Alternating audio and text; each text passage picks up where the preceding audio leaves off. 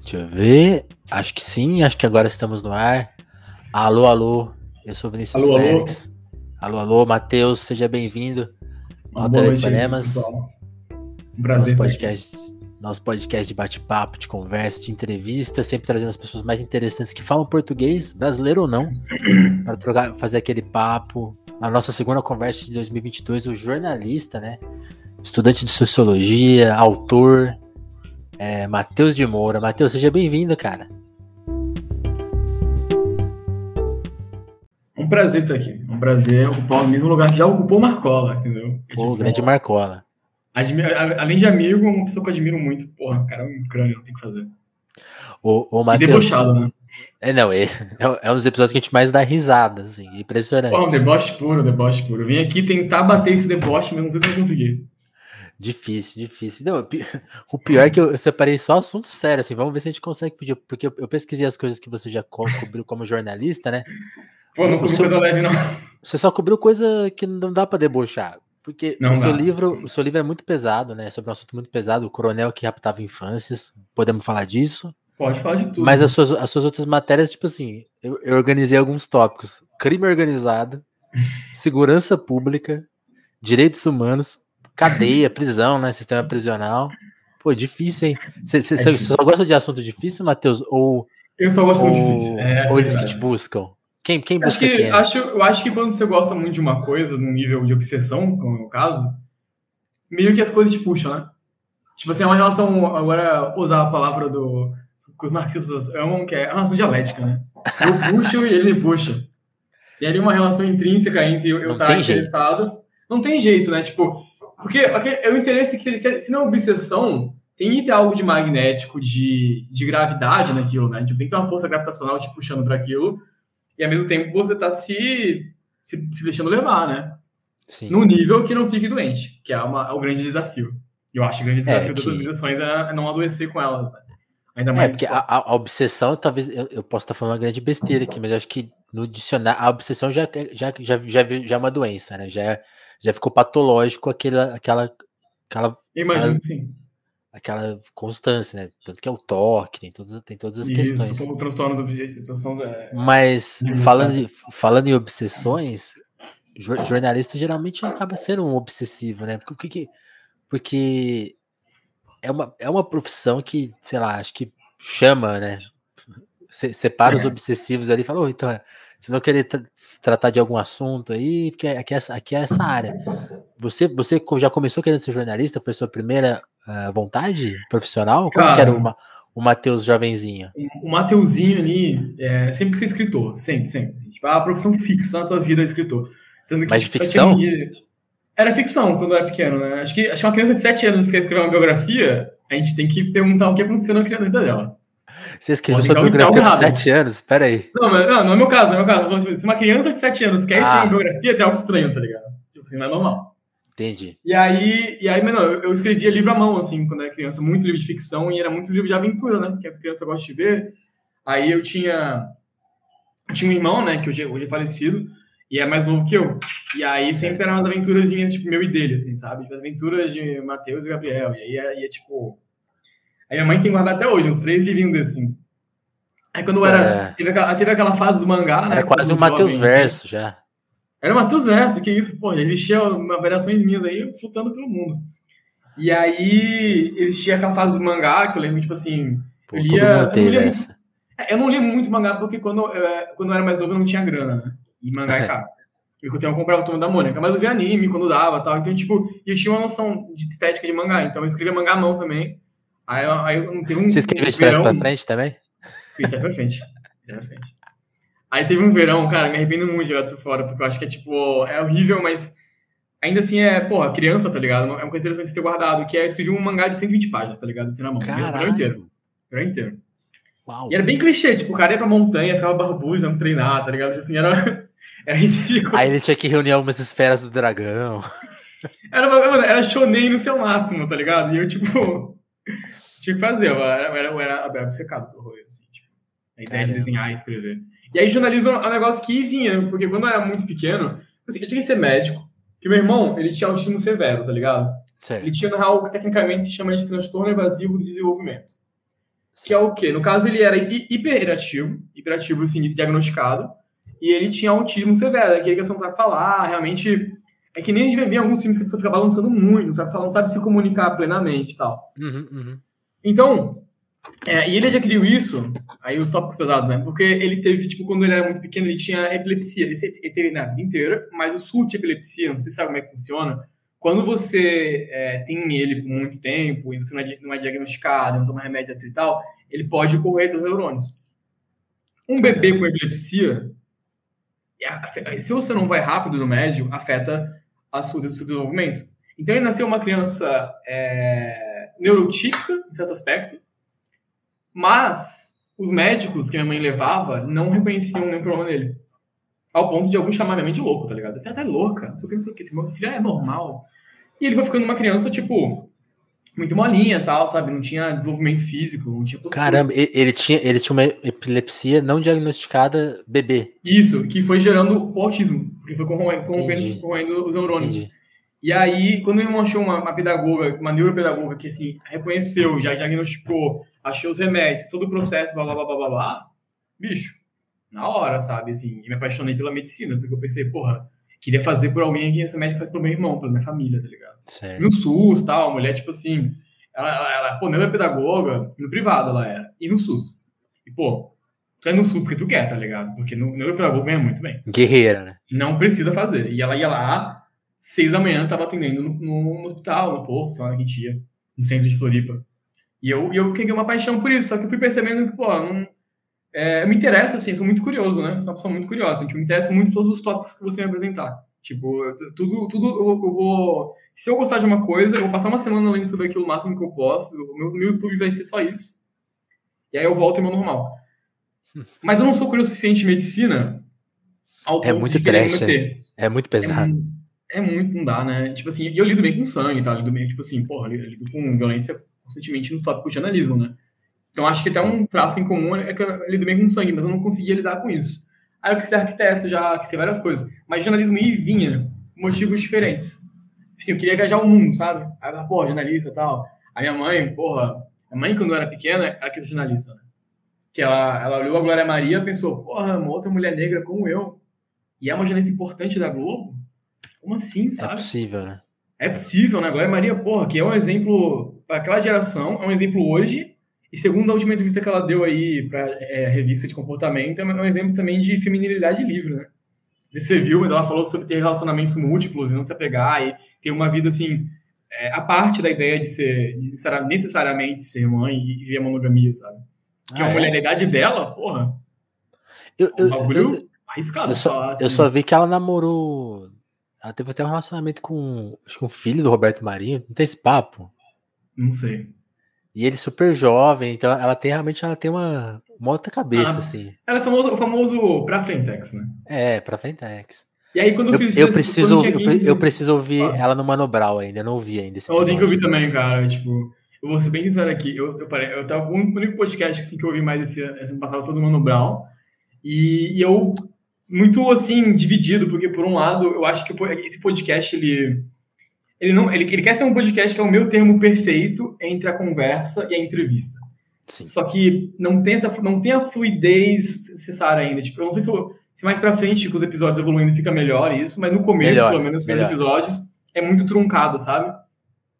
Não, me, melhor, melhora. Tem, tem toda uma questão de, de percepção, de, de pegar a manha mesmo, e de edição também. A edição acho que ela fica menos truncada mais para frente, fica, fica mais gostoso, assim.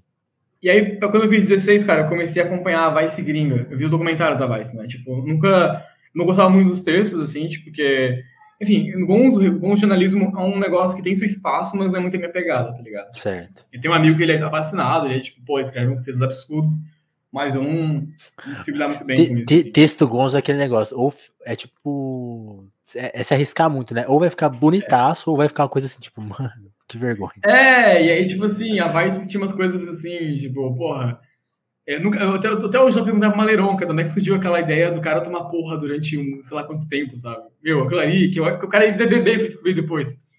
Até hoje, Falcão, assim, tem gente todos, chegar Malê e todos... falar, porra, mano, o que foi aquilo, cara? Pois é. Ó, todos entrevistados aqui no Telefonemas, hein? Depois procurem Pedro Falcão e André Maleron. E aí eu cheguei num. Vice Gringa, cara, eu, eu sou até hoje, eu acho que os documentários da Vice Gringa são, para mim, o que é de mais gostoso de assistir em telejornalismo. Entendi. Porque, mano, é simples para mim o seguinte: eu sou de uma filosofia pessoal, que é uma filosofia que eu, eu não sei como é que veio, mas assim, eu nunca confiei muito em instituições públicas, tá ligado? E privadas tampouco, né? Mas públicas porque é o que, é o que rege diretamente o nosso, nosso cotidiano. Então, sei lá. Desconfiado. 12 anos, vocês são desconfiados. Aí com 12 anos, tinha que fazer um poema pra escola. Eu, eu achei isso esse ano, esse ano passado agora, eu nem lembrava de ter feito isso. E eu fiz um poema, tipo assim, correr um prêmiozinho escolar, tal, que eu ganhei. E era, eu fiz um poema falando mal da polícia, tá ligado? Caralho. Eu fiquei tipo, a polícia plantar, plantar prova falsa em você, eu fiquei, pô, tem 12 anos, tá ligado? O próprio NWA. O próprio NWA, tá ligado? Tipo, e que é uma, inclusive é uma música que você cantar inteirinha, né? Um dos poucos raps que eu consegui gravar. E aí, então, tipo, eu gostava muito que eles sentaram, eles faziam uma coisa que o Caco Barcelo faz também, e, e, e João Moreira Salles também fez, que é sentar com, com o inimigo, com o bandido, com aquele que é escorraçado da sociedade, sabe? Uhum. É tipo assim, um, pô, por que, que eu vou ficar ouvindo só a polícia? Se a versão, a versão. A polícia pode ter, assim, ó, primeiro de tudo, por que, que eu vou confiar no inquérito? Por quê? Tipo assim, eu, a não ser que eu leia o inquérito, pessoalmente, cheque a, as contradições presentes nele e eu chegue à conclusão de que faz sentido, eu não creio no que tá no inquérito. Simples, assim. Eu preciso ler o inquérito, cara, não tem como, porra. E a gente trata o inquérito como fato, não é fato. Tanto que a gente acusa e, e prende as pessoas, assim, tipo, prende, eu quero dizer, é, moralmente, né? a, gente, a gente bota em detenção moral as pessoas que estão em investigação na imprensa o tempo todo. Antes de chegar na parte de um Sim, um, um, exemplo até, até saindo um pouco da esfera do crime comum e tal, é só se a gente quiser um exemplo que, que é, acho que é palpável para todo mundo, até para quem não acompanha tanto jornalismo policial, é o que acontece no jornalismo político, né? O cara tá sendo indiciado, é, tá sendo investigado, já, já é um criminoso, né? Para a mídia já sai como culpado, né? Porque aquilo ali é noticiado, o inquérito é a, é a, é a prova e depois o cara que se vira. Um dia, é. um dia a sociedade perdeu. O jornalismo político se tornou, ficou muito próximo do policial, inclusive. Né? Sim, sim. E aí eu vi, assim, eu me apaixonei pela Vice o dia que eu vi aquele, aquele documentário deles com o Isis. Pensei, porra, cara Geral fala do Isis, mas ninguém sabe como viver lá dentro. Ninguém sabe como é viver lá dentro do lado dos caras. E eles têm a porra de documentário do lado dos caras. Eu falei, é isso que eu quero fazer pra minha vida. Caralho. É isso, eu quero isso na minha vida. Eu quero, eu quero sentar do lado do Isis. Eu quero, tipo, ser o cara. Ou posso ser o cameraman, eu não me importo. Mas eu quero estar do lado de aquele, daquela, daquela pessoa que não tem chance de falar, que comete atrocidades, mas se a gente nunca ouviu essa pessoa, a gente nunca vai entender o porquê, como, onde. Se a gente ficar sempre alimentando apenas a, versão penal da história, a gente vai sempre alimentar uma, uma visão punitivista que não resolve nada. Porque, porque é, tem um, teve um artigo que a, tem uma, uma, jornalista estadunidense muito foda, cara, que tem o nome, nome dela agora, é Nicole alguma coisa, eu acho. Que, enfim, é uma mulher, uma mulher negra, assim, que escreve pro New York Times, que ela é muito foda, assim. Tipo, se eu lembrar depois, eu, eu, eu, eu falo aqui. Eu vou deixar aqui a vista também. E aí ela, tipo, agora ela fica retweetando muito artigos sobre policiamento nos Estados Unidos. E uhum. ela retweetou um muito foda que eu li recentemente, que é sobre por que a gente ainda confia na polícia, é, no sentido de que o testemunho de um policial perante a, a, a, um juiz nos Estados Unidos e também no Brasil tem valor de prova. Que é a questão da Blitz. Se eu tô pegando uma Blitz e eu tô com um cara que está chapado, o policial pode dizer, estava chapado de maconha. Porque não existe é, bafômetro para maconha. E aí eu posso recorrer, e geralmente recorrer funciona. Só que tu já tem todo um processo de tipo assim, porra, tu tem que contradizer o cara tal, porque ele pode só dizer que é e deu. E se você for um preto avelado, tu tem menos chance de dar certo na recorrência. Porque o dia você olhar o local onde você está partindo da tua residência, vai dizer, porra, realmente ser um preto favelado fumando maconha durante o trânsito. Que é tipo assim, às vezes a minha sorte é essa. Eu sou um preço de classe média. Às vezes quando o meu endereço aparece, já é tipo assim, porra.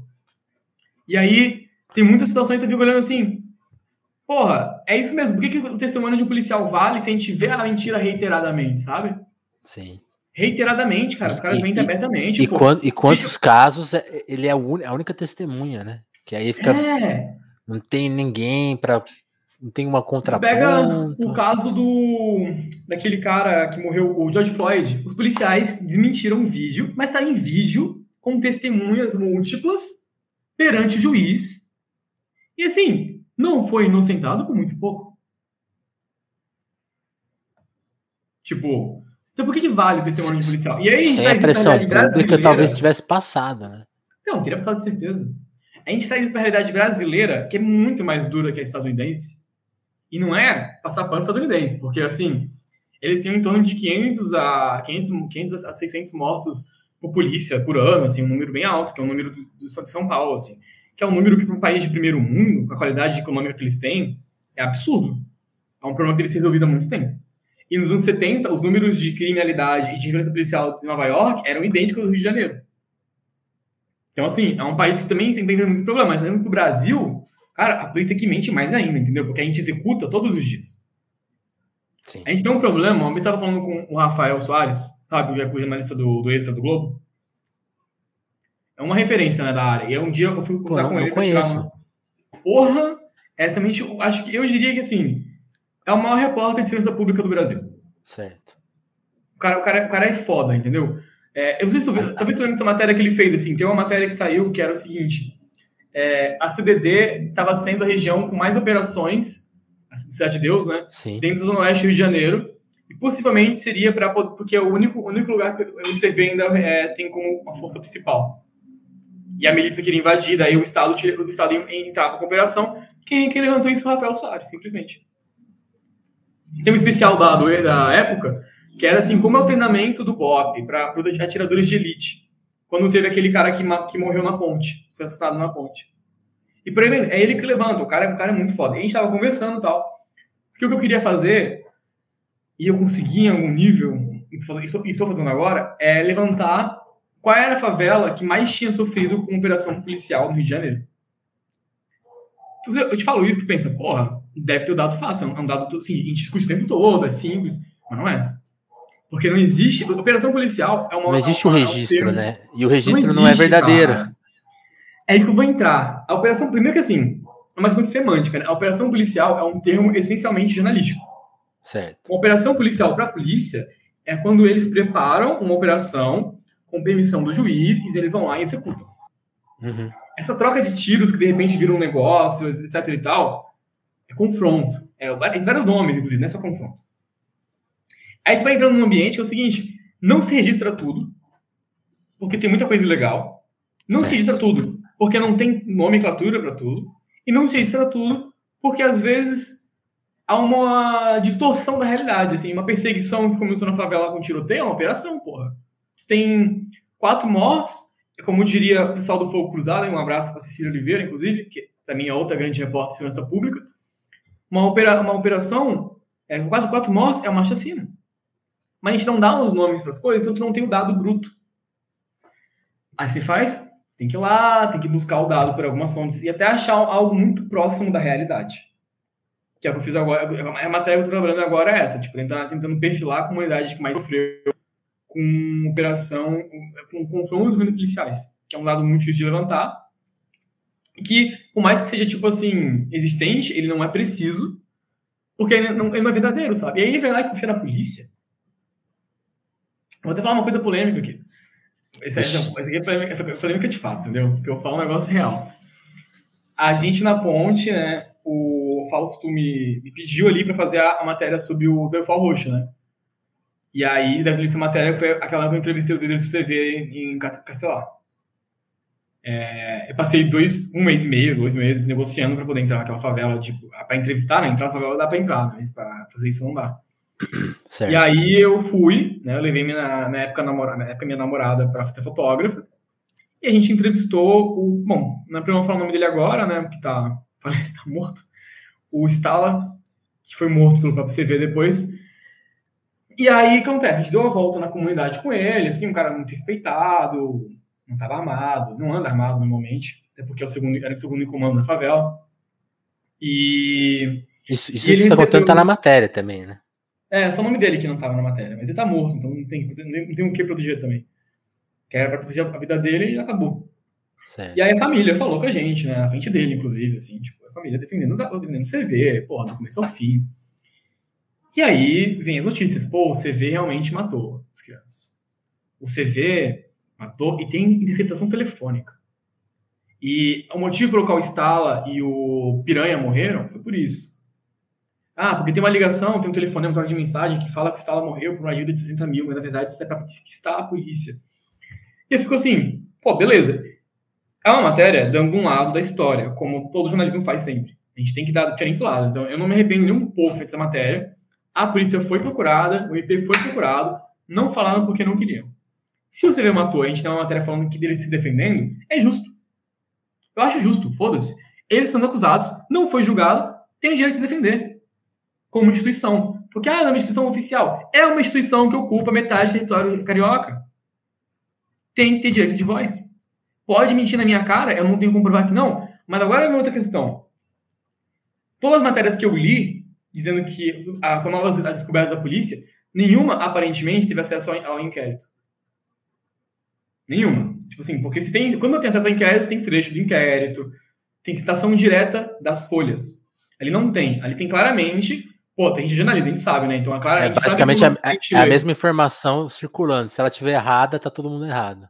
Exatamente. E aí, como é um caso envolvendo criança, o inquérito vai ser sigiloso, o processo vai ser sigiloso, ninguém nunca vai ler esse inquérito, e vai, e vai, eles vão ser julgados, vão ser condenados, os que são, são vivos, os que estão mortos morreram, e vai ficar essa história. Você vê, matou as crianças de, de Belfort Roxo. Não estou aqui dizendo se matou ou não matou. Porque para mim essa questão, quem vai julgar, teoricamente, né, recentemente, seria o juiz. Também não confio. Estou julgando o fato de que a gente comprou a narrativa da polícia sem ter acesso ao material bruto para dizer se a polícia está mentindo ou não é verdade. E por quê? Se lá é um território de disputa de milícia com o Comando Vermelho e a polícia de lá tem a acusação de fazer parte da, da, da milícia. É muito fácil. Ah, tem, tem recepção telefônica, beleza. Mostra, mostra um trecho. Um trecho. Sem mostrar o inquérito, mostra um trecho. Porque, pô, qualquer caso que a polícia quer jogar na, na, no ventilador, eles jogam. Caso da Marielle, a gente sabe tudo o que aconteceu. Cara, Marielle é muito mais sigiloso que isso. E a gente tem acesso a cada fala em, em mensagem eletrônica. A gente sabe que o inquérito é verdadeiro em alguns pontos, porque tem as provas ali. Certo. Caso de caso da Lava Jato, tá tudo ali. E por que que um caso de Belfort Roxo, uma cidadezinha que ninguém conhece fora do Rio de Janeiro, uma favela que é uma das mais perigosas da Grande Rio, mas ninguém entra, nem a polícia entra lá direito, nem troca tiro lá, porque é para já evitar a morte, porque o bagulho é muito pesado lá. Por que, que lá não vai ter acesso a um, a um trechozinho? O livro que eu fiz ali do Chavarri, os inquéritos, assim, a íntegra, quem teve acesso só eu. Mas trechos, jornalistas tinham acesso. Tanto que as matérias, se pegar matérias da época, tem trecho do processo, tem troca de mensagem. Por que, que em Belfort Roxo não vai ter? Por que, que nenhum repórter tem acesso a isso? Aí vai dizer, não, pô, é confiável. Confiável por quê? Porque eles podem mentir que está no inquérito, tu não vai ler nunca. Isso ocorre com muita frequência. O inquérito muitas vezes desmente a voz do próprio policial. O delegado às vezes erra porque ele fala uma coisa que não está no inquérito e o jornalista tem acesso ao inquérito. Entendi. Mas, mas uma coisa que eu não entendi, Matheus, qual, qual que é a relação disso com a, com a entrevista que você fez? Qual parte? Eu viajei agora, eu fui muito longe. Não, é, é, que você falou, você citou o caso das crianças. Aí, mas aí você também entrevistou uma pessoa. Qual que é? Entrevistei o, o pessoal do comando, é. E aí a relação é que, tipo, é, ficou, fica uma imagem meio complicada, que é a seguinte, parece que de alguma forma a gente tá defendendo o comando vermelho. Entendi. Não, entendi. E aí, isso, isso, eu estou levantando o seguinte, tipo, a gente está levantando uma versão tal como o, a polícia tem sua versão. Sim, e não dá pra, e eu acho que a imprensa, tipo, é, quer muito a gente estar tá na versão da polícia. Assim. Não, não, ficou, agora ficou claro, entendi. É, é, isso, isso é, é, engraçado. Você falou assim, ah, isso, isso vai ser polêmico. E, não, e meio que não é, porque você tá. É o que você está falando. As, as duas fontes têm possibilidade de estar tá mentindo. Só que a gente toma como que não, não, uma sempre vai mentir, a outra sempre vai dizer a verdade. E, e, e os fatos são que talvez até o contrário seja verdadeiro, que a fonte que todo mundo desacredita vai falar a verdade. Porque o mundo é assim, mas a, a, a, essa verdade não é dita, realmente, né? Isso me lembrou muito uma coisa, uma vez eu entrevistei rapidamente o Boixá. E, aí eu perguntei, e aí eu perguntei para ele, é muito legal isso, porque tá, tá ressoa com o que você falou. Eu perguntei para ele, por que que, você, por que que era uma fase que ele que ele tava muito popular, assim, e tipo, ele tava na Paulista, e as pessoas. Ele tava transmitindo na rádio ao vivo da Paulista, e tinha um mar de gente ao redor dele. E acabou a transmissão e as pessoas começaram, pô, boixató, esse papelzinho é um negócio aí pra você, tipo assim, sei lá o que que tava naquele papelzinho. E as pessoas dando dica, oh, tem um negócio na minha rua e tal. Aí eu falei, Sim. Aí, aí quando acabou tudo, eu, eu, tive, eu tive a chance de entrevistar ele, perguntei, pô, por que, que você acha que você é tão popular? Por que, que a Band News tá nessa fase boa? Por que, que as pessoas confiam em você, assim, basicamente, né? E aí ele respondeu com a questão assim, a gente tenta pôr no ar a, o que as pessoas falam. E aí você vai me falar assim, pô, mas é um, é um popular, o cara pode estar tá mentindo. Amigo, eu entrevisto político. O que, que, que, você acha que ele tá me falando que é diferente de um popular? Pô, o cara tá falando que tem um incêndio na rua dele. Provavelmente tem um incêndio na rua dele. O cara Sim. não vai me passar. Pô, mas é um trote, você não checou ainda.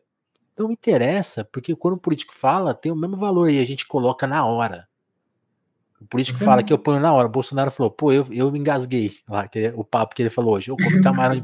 Ninguém checou aquilo, tá em todos os jornais. É, mas é o quê? Quem é que vai lá checar a garganta do cara? Exatamente. Então, assim, ele fazia. Ele usava esse critério que você tá usando. Pô, eu vou checar com, com CV e acabou.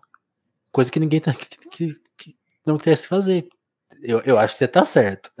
Tem uma história do Caco Barcelos que quando ele escreveu. Já leu Abusado? Eu já, já li pedaços, assim. É, é também um livro muito forte, né? E tá é, inteiro, é bom demais, porra. Minha grande inspiração, assim. Porque o jornalismo literário, assim, de livro, é, para mim, dois tipos, né? Que é aquele que é mais é, descrições. Não é, uma, é uma narrativa, não tem cena. Tem um cenográfico. E o Caco, em Abusado, ele é uma renda cenografia, né? Só tem cena aquela porra. Tipo assim, é, é muito vivo aquele livro. Pô, só Quando pra, ele escreve pra, o livro. Pra provar que eu li, que eu li, tem aquela cena que ele descreve um, um, acho que alguém vendo um corpo sendo levado pela polícia de helicóptero, que ali é cena de filme. Sim, e ou quando é ele muito forte. A, a, negociação pro fuzil, foi a primeira K-47 pisada na favela do Rio de Janeiro e tal. Mas assim, ele traz o. o ele, quando ele escreveu esse livro, ele tinha muitos colegas de imprensa que diziam: Porra, vai escrever a história de um bandido. Cara de CV. E ele dizia de volta pros caras: Tá, mas tu não entrevistou um bandido ontem em Brasília? De terno. Por que, que, o teu bandido, por que, que o teu bandido é melhor que o meu? Por que, ele pode dar a voz dele na, na imprensa, tem um livro sobre ele, e o meu não pode? E é real, por que, que o Eduardo Cunha tem uma autobiografia e o Marcinho VP não tem? Exato. E que o Marco não pode ter? Qual deles, qual deles que é mais perigoso para a República, de fato? Oh. E aí acho que a gente chega na questão do porque é, é, que, é, é, que é muito louco, né? É, assim, é, gente entender. Você tem uma matéria muito importante sobre sistema prisional, né?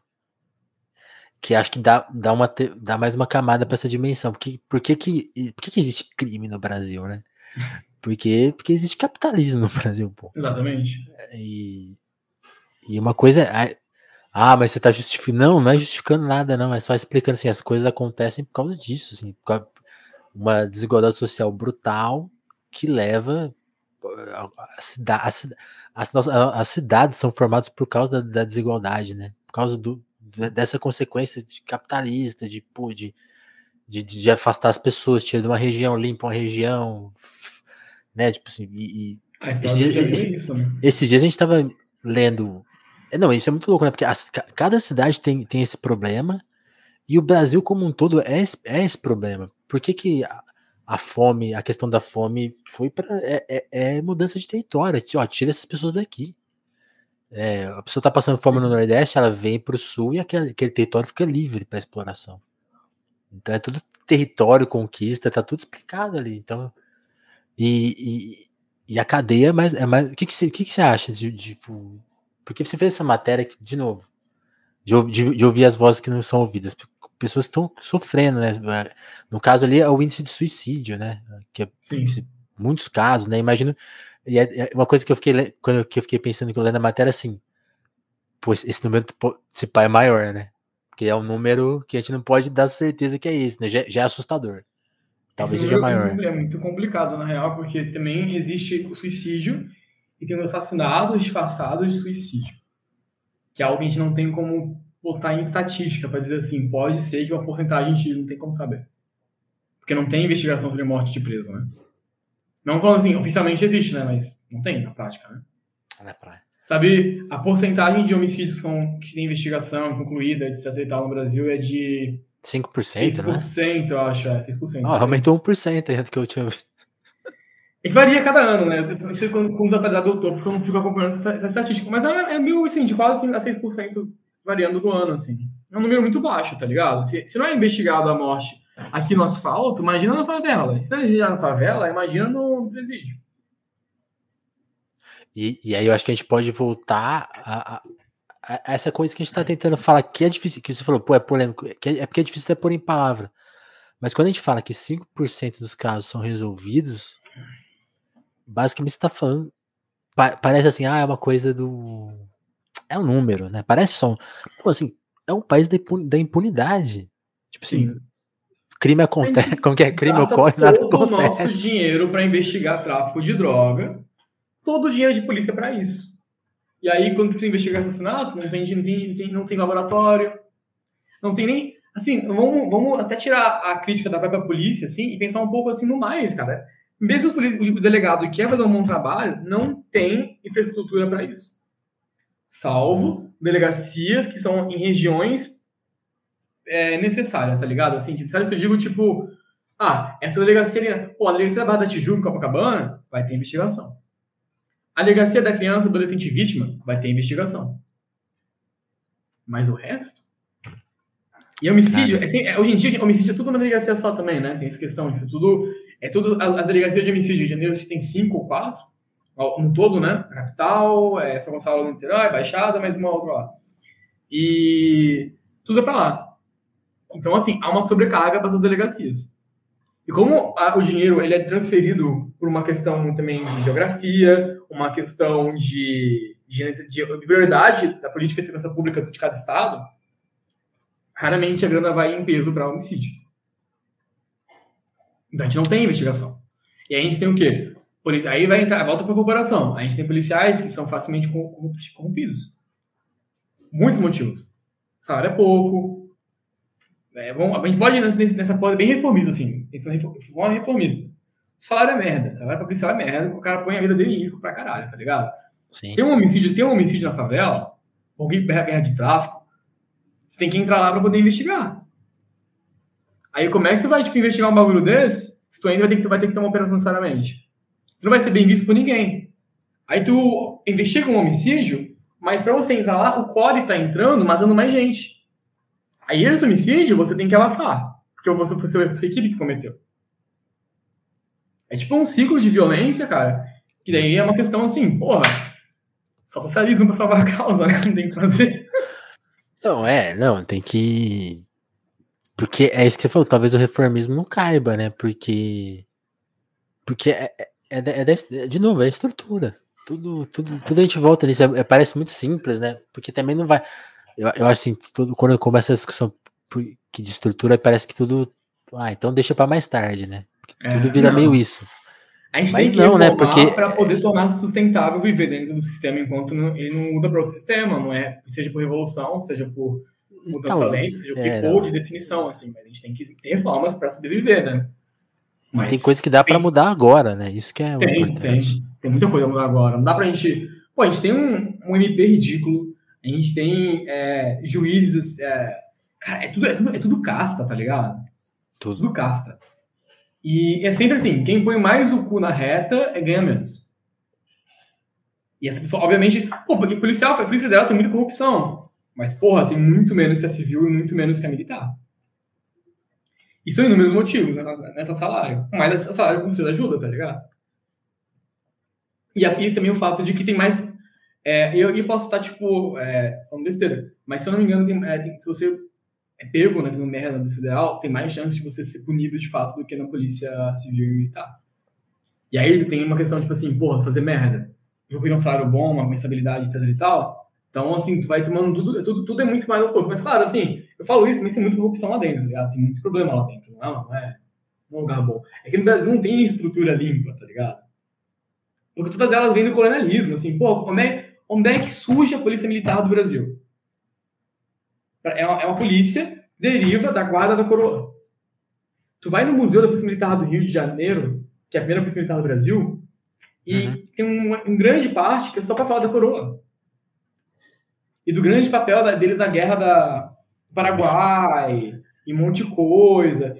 E é tipo assim, é um orgulho de pertencer à história colonial, sabe? Aí depois vai avançando e é sempre assim, é o braço armado do governador para que o governador não guerreie contra o presidente. É o exército do governador, é o seu, é o seu poder militar, é o seu poder bélico para poder dominar seu território sem entrar em conflito com a federação. É um grande. É tipo um ouro, assim, é para segurar, segurar o, o, Estado ali, ó. A República está em manutenção, né? Não, não, a, gente está em paz, está em, tá em um grande acordo nacional aqui, né? É, tipo. Não. Se, se tiver que ir pra guerra, vai usar. Esse, esse é o braço armado dessa guerra, né? Sim, se ir pra guerra, na hora H, quem vai mandar vai ser a Federação dos Policiais Militares, foda-se. eles mandam, às vezes. E a gente, pô, é tudo, é tudo uma lógica muito deturpada, sabe? Então, tipo, voltando lá, né, nas primeiras perguntas que você me fez, é, eu acho que o tema me puxou, assim, desde pequeno. Eu não sei muito bem o que foi, assim, porque é, eu tive, eu tive uma, a infância, realmente, eu não, não, eu não tinha grana, assim, mas também não era uma infância em favela, nada do gênero, só em bairros é, periféricos de isso, subúrbio de São isso, José, cidade vizinha isso, de Floripa, tá ligado? Isso que eu ia te perguntar, porque a, a, gente começou a falar do assunto, como você chegou nele, a gente já começou a falar do assunto em si, e, e faltou essa parte, de onde você nasceu e, e, e quantos anos já de carreira? Né? Porque você já, você já viu natural. muita coisa. Eu, eu, nasci em Floripa, nasci natural de lá, ah. E a minha mãe é de Santos, meu pai é de Floripa mesmo, eu cresci em Floripa até uns, alguma idade, 14 anos, depois eu morei em São José, e aí, que é uma cidade. E, tipo assim, a minha condição financeira hoje, né, familiar, é bem boa, né? Realmente não tenho o que reclamar, assim, de, de longe. É, obrigado, Bruno Lula, por permitir que meu pai fundasse uma empresa e possa pagar contas da família de forma muito plena. Olha aí, a campanha política aí. Campanha política aí, vamos lá, vamos lá. Porra, eu, vou, eu, eu, eu tava lá malhando outro dia. É. E aí tava vendo o quê? A foto só, só o Lula puxando ali o ferrinho. Pensei, pô, esse cara puxa mais quilos que eu. Certeza. Mano, eu não esqueço desse dia, porque você está falando da sua carreira de. Eu, eu sempre tentei cobrir assuntos leves, né? Porque eu nunca. Uhum. Não, não é minha praia, assim. Eu, eu tenho dificuldade de ler, assim. Realmente é. Estamos aqui conversando, eu tô conversando meio de orelhada, porque as coisas que eu, eu, não, eu, não, eu não consigo ir muito a fundo nessas coisas.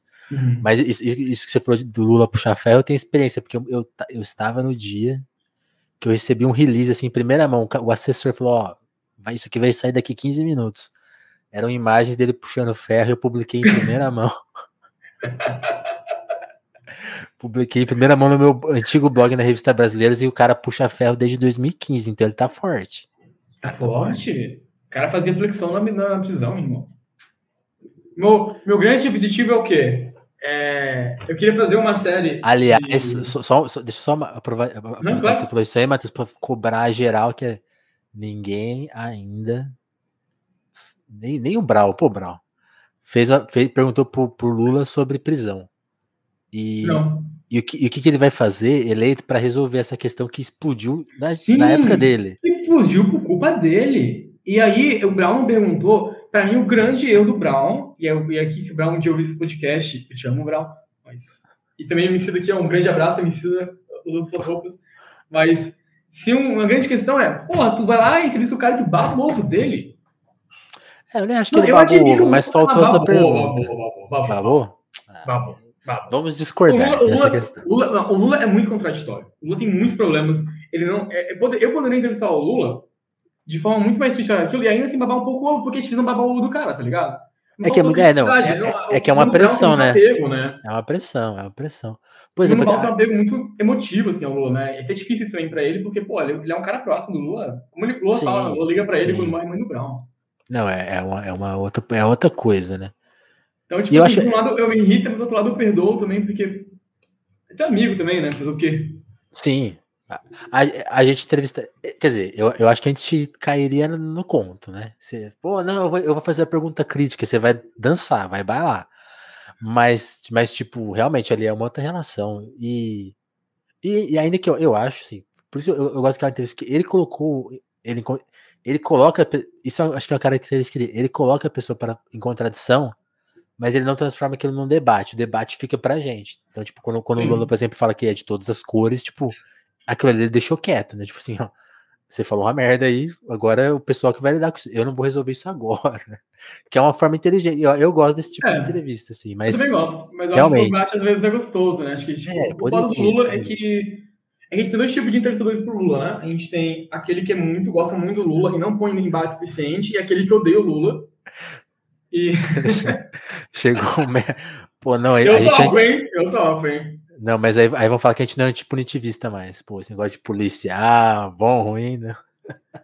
Uh, aí, aí, tipo, é, e tem o pessoal que simplesmente ataca ele sem ler o que tá. Exato, não, então, a entrevista equilibrada. Falta, pra mim, falta ainda a entrevista mais equilibrada, tá ligado? Aquela Sim. que traz pro Lula pra contradição, mas sem também perder em vista que ele é o principal político que a gente teve desde a redemocratização e talvez a história do Brasil, tá ligado? Sim, ele, ele, ele é um antifascista de fato, né? É. Cara, o cara Simplesmente. preso porque ele acreditava na, própria inocência, cara. Foda-se, eu não teria opinião pra isso. Não. Embora ser preso pra poder ficar lendo um monte de livro e praticar exercício físico também não é o fim do mundo, né? Todo dia alguém na janela falando, te amo, Lula! Você fica assim, porra. Desistia do, do Papa, do. Aí eu também, né? Porra, também. Quem vai negar também, né? Não é a pior prisão do mundo, mas é ruim, tá ligado? Não, é horrível. Pode vir enterro e tal, mas.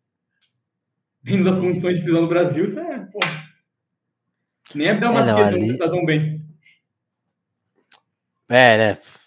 Ele, ele, ele, tinha que fingir, né? Oh, eu tô doente, preciso sair, né? O é. Lula foi, foi, bem tratado. Tal. Bem tratado, bem tratado. Fez amizade com os caras ainda. É foda, né? O cara, o cara, o cara tem carisma, né? Mano, todo mundo da, da, daquela.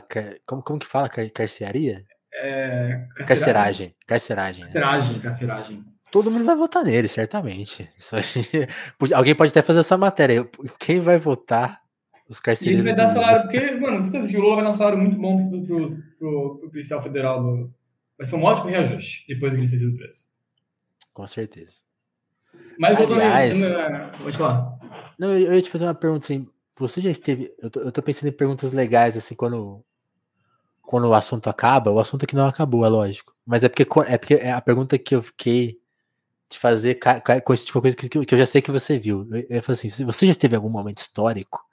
E você esteve, né? Você, ah. você viu a prisão, você viu os momentos do Lula antes de ir pra cadeia. Você, você viu isso, né? Eu, eu acompanhei o Lula em Floripa, no comício dele pré-prisão. É, infelizmente, eu não pude ir para São Paulo quando ele foi, ele foi preso, né? Tipo, uma...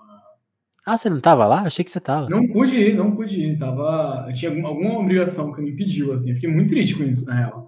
Acompanhei a distância, tá ligado? Como todo mundo acompanha, né? Mas uhum. eu, vou, eu vou na eleição dele agora. Não tem como poupar isso, assim. Cara, eu tive alguns históricos, na real. Eu, tipo, teve alguns históricos nacionais que eu tô tentando lembrar, mas aqui eu, minha cabeça tem crime. Às vezes, todas essas coisas assim, a gente passa batido, sabe? Eu vou vivendo a vida assim, ah, o, o, o telefonema é hora pra isso. Isso acontece com o entrevistador, tem que acontecer com o entrevistado também. Mas eu já tive também, tipo assim, porra, eu, a meu, a meu, o meu reitor se matou, né? Caramba, o caso do reitor foi era seu minha, reitor? Na minha época. E eu era, eu era, eu fazia zero, que é o jornal é, laboratório impresso, 4 mil de tiragem pelo Estado. Na época. E eu fiz a matéria sobre a morte dele, e sobre as investigações, e sobre é, problemas. É, como é que fala? Problemas recorrentes que as, que as fundações têm dentro das universidades, assim, de problema com dinheiro, com falta de transparência e tal. Mas, tipo assim, peguei uns 10 anos de documentação e fiz minha matéria. E um back especial, assim, a gente ganhou até um prêmio, prêmio de estudante por isso, tal, na Expocom e tal. Então, tipo, foi um momento foi muito histórico pra esse, mim. Assim, esse, esse retorno é o retorno da, da, Lava Jato, não é? É, o reitor da, da, da, da Erika Mareno, que ela mandou prender e tal, no fim das contas, a, investigação deles era toda fraudulenta, não tinha base nenhuma. E, e, e, aí, e como, e, como, não, você cobriu isso e como isso bateu lá na faculdade na época, assim? Como, que, como as pessoas encararam Porra, isso? cara, eu nunca tinha visto uma coisa assim, acho que até hoje eu não vivi, porque quando eu moro no Rio de Janeiro, é, uma, é, um, é um lugar gigantesco. Porque, aí, Matheus, sem querer te cortar, porque você falou a, como a imprensa consegue culpar uma pessoa pelo, pela investigação. Eu imagino que você ouviu de muita gente lá, tipo, ah, mas o cara era culpado. Você, você, você viu isso ao vivo acontecer? O cara não, ser... aconteceu, aconteceu, aconteceu. E assim, eu não gostava dele, né? Bem sincero, quando, quando era como estudante eu não gostava dele, como jornalista de informação também não gostava, tipo, era... Tudo ele. Era, ele não era uma, uma, pessoa massa, tá ligado? Não era um cara, um, um reitor. É, me perdoe os colegas que, eram, que tinham grandes paixões por ele, muita gente adorava ele. Eu nunca me dei com um cara, botei ele na, contra a parede algumas vezes, como, quando estudante mesmo, tipo, e quando jornalista de informação, os portais da universidade, então foda-se. Mas, pô, não tinha prova nenhuma, tá ligado? Não tinha. E, e de começo, assim, quem estava mais crítico era o pessoal da empresa universitária. Quem se importava, tá ligado? Aí tu chega na universidade, cara, eu nunca. É tipo, sabe quando tem filme, aí morre alguém, aí o filme inteiro ganha um tom mórbido, aí tu pensa, porra, até o tiozinho do outro lado da, da esquina, mesmo que porra, tá chorando, tá ligado? E tu fica tipo, mano, isso não existe. Isso não existe. Esse reitor foi assim. O reitor foi assim. Não existia, existia. Cara, eu olhei aquilo e pensei, pô, existe, cara. E todo mundo, assim, era um clima horrível, horrível. E tava, e tava nublado, né? É uma coisa que, assim, muito, muito, muito cinematográfica, né? Sim. É, é, tava muito nublado, tava, tipo, meio chuvoso até, meio... E aí fui no enterro, fui nas coisas, assim, pessoas do estado vindo, e era muito, muito, muito tenso, sabe? Fiz as fotos, tudo, foi, foi muito pesado, assim. E aí eu fui, fui no... Fui no, fui no, fui no shopping, pouco depois que o roubo foi recolhido. Aí tu tinha, assim, algumas manchas aqui ali no chão. E as pessoas do shopping, é um shopping que tem é, o Beira-Mar Shopping, né, que é em Floripa, na região central de Floripa. Ele tem muito suicídio todos os anos. Só não, só não é noticiado, né, por motivos óbvios. Para não gerar mais noção para pessoas de que tem um ponto ali. Mas ele tem um lugar com muito suicídio. Então as pessoas viram aquilo e ficavam acostumadas conversava com alguém e a pessoa dizia: Ah, esse é o voando aqui no Super-Homem. Eu digo, cara, cara, que naturalidade pra falar isso, sabe? E eu tô falando assim, uma fala que me disseram de fato, sabe? Não tô nem improvisando aqui, realmente me disseram isso. Uhum. Você ouviu isso? Eu ouvi isso. Ouvi isso, eu fiquei assim, eu fiquei em choque. Eu fiquei assim, porra. É, eu não sou a pessoa mais sensível do mundo, tá ligado? Tipo, é meu. Tem, mas tem um limite, né? É, tipo, se eu visse isso, eu acho que eu ficaria minimamente impressionado, né? Não sei se eu ficaria tão triste, assim, que é, eu não sou muito sensível, né? Acho que uma, uma coisa que me facilita bastante fazer as matérias que eu faço é que eu, eu consigo fazer elas de boa, assim, sabe? Sim.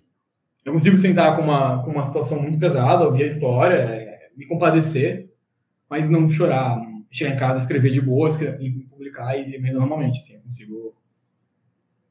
Entendi. Já da obsessão pelo tema não, não é uma coisa, assim, que me faz sofrer. E eu vi as pessoas falando como se fosse algo normal, assim, um cara, um cara se jogar do último andar do, do shopping. É, não, é, é, existe uma diferença prática, né? Quando, quando você está usando para o trabalho, é quase uma habilidade necessária, né?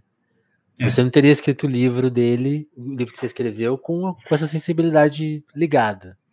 Não, não teria como sair o livro. Impossível. Eu tive pesadelo. Agora, né? agora Pô, depois, depois me conta. De... Agora, você tá ali no seu dia a dia e isso acontecer na sua cara e você ficar insensível é outra história, né? É, Mas chegou a ter, pes... ter pesadelo? Como que é isso? Ter... Cara, eu, eu comecei a sonhar, não foi muito frequente assim, mas aconteceu, que eu era uma criança fugindo do Xabaí. Era, era horrível, é horrível. Era tipo assim, facilmente uma das piores coisas que eu tive na minha vida, assim. Era tipo eu tive uma vez na minha vida paralisia do sono. Certo. Não chega perto disso, sabe? Que é uma coisa horrível, na paralisia do sono, todo mundo sabe, é, tenebroso. É bizarro. É, é bizarro, assim. Mas como eu também sou muito, é, muito ateu, muito cético, eu olhava para paralisia do sono, era, só, era angustiante, mas eu não, não, eu não acreditava de fato ter alguma coisa comigo ali, sabe? Mas no sonho não, né? No sonho tu realmente crê que tem alguma coisa ali. Eu era uma criança em vulnerabilidade para aquele cara, meu, cara, ele me pegou muito, assim, tipo... E eu vou começar psicólogo muito tempo depois, não deve ter começado naquela época já. Entendi. O, o chat está perguntando se você já leu Trans, Transmetro, Transmetropolitan. Não. Quadrinho obrigatório amigo, para todo jornalista. O meu grande amigo Gabriel Daros, que agora está é, entrando para a UOL, é, já, já leu, e acho que, acho que o Maleronca já leu também, assim, publicou sobre na, na internet, falam que é muito bom, assim, mas eu, eu enrolo um pouco. Eu gosto muito de quadrinho, mas eu tenho dificuldade em ler quadrinho. Tipo. Qual, qual é o seu favorito? Cara, eu gosto muito de Watchmen. Tipo, acho que é porra, incrível, assim. Essa coisa de. É porque eu, eu, eu creio, né, que se existissem heróis. Eles Seria meio aquilo, né? Sabe? Seria meio aquilo, assim. Aí no máximo, no máximo tu teria os, os Demolidor e Homem-Aranha, sabe? Que são os caras pobres que tentam defender o pobre, não quer matar e quer fazer tudo, tudo certinho, mas. Pô, mano, bota o Demolidor no mesmo universo que o Homem de Ferro, ele vai ser muito Saiu um texto agora na Jacob que eu ainda não li, que, tá, que é justamente sobre esse tema. Eu quero ler que é assim, pô, o Homem-Aranha o Homem -Aranha era um herói da classe trabalhadora, e na, e na nova trilogia ele é um soldado do Tony Stark, que é um armamentista. Até o terceiro, até o, até o terceiro filme, né? No qual ele se desvencilha disso. Ó, ih, deu spoiler. Não. Cancelado, Matheus de Moura. Cancelado. Spoiler, deu spoiler de, de Spider-Man. Pô, que interessante. Agora eu quero ver, hein? É muito bom, cara. É bem, anti, é bem antipunitivista, na real, esse filme.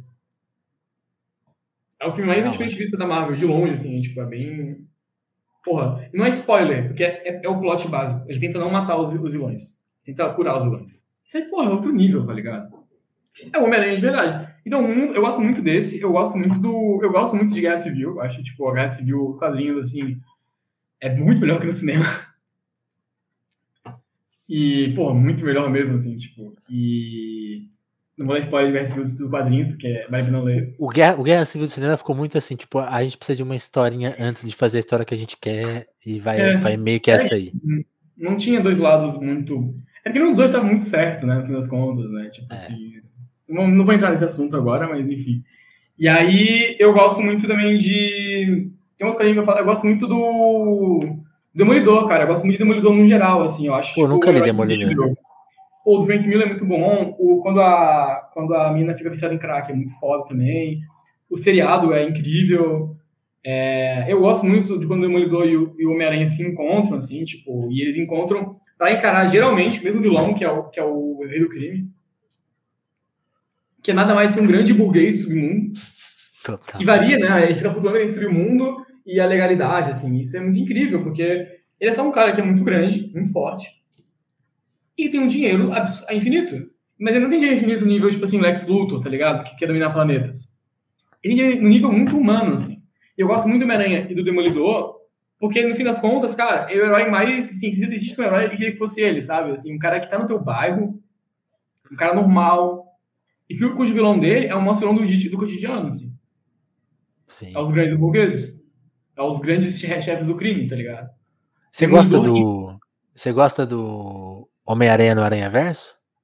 O, o desenho que saiu na. O do, o do Miles Morales. É. Pô, bom pra caralho. Bom pra caralho. Porra. Porque é, é, também, também Homem-Aranha é Homem né? ao, ao som de, de rap, mano. Como é que eu não vou gostar?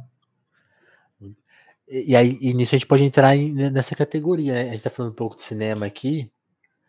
E, pô, tamo, tamo indo de assunto para assunto assim, assim que é bom. Pode ir, entendeu? Eu, eu não vou conseguir ser tão, tão engraçado quanto o Marcola, infelizmente, porque acho que é, eu sou uma pessoa mais séria, tem que fazer. Não tem jeito. Tem jeito, né? O Marcola é, é acidez pura, né? O, na sua bio tem, tem, tem alguns. Tem, tem música, box e cinema. Aí já foi, Vamos falar de música um pouco, antes de falar de boxe. Vamos. Então, você, você tá até Vamos. contundido aí, a gente tava falando Tô. antes. Tô. Eu, eu, ainda, ainda, minha mão tá um pouco machucada, porque não sei na parede. Mas de música. Que ela era veludada. E ela não era, daí minha mão tipo, tem um corte agora. De, de música, o que, que, que, você, que, que você ama mais? Cara, eu posso pegar um copo d'água aqui, tá? Tipo, muito quente no Rio de Janeiro. Eu volto rapidinho, peraí. Ó, até peguei os meus, os meus vinis para falar um pouco de música, assim.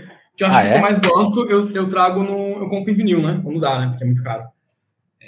Eu, os vinis que eu gosto são geralmente aqueles que custam muito, muita grana. E. Pergunta para ele da luta de boxe do século: Whindersson contra Popó. É sério?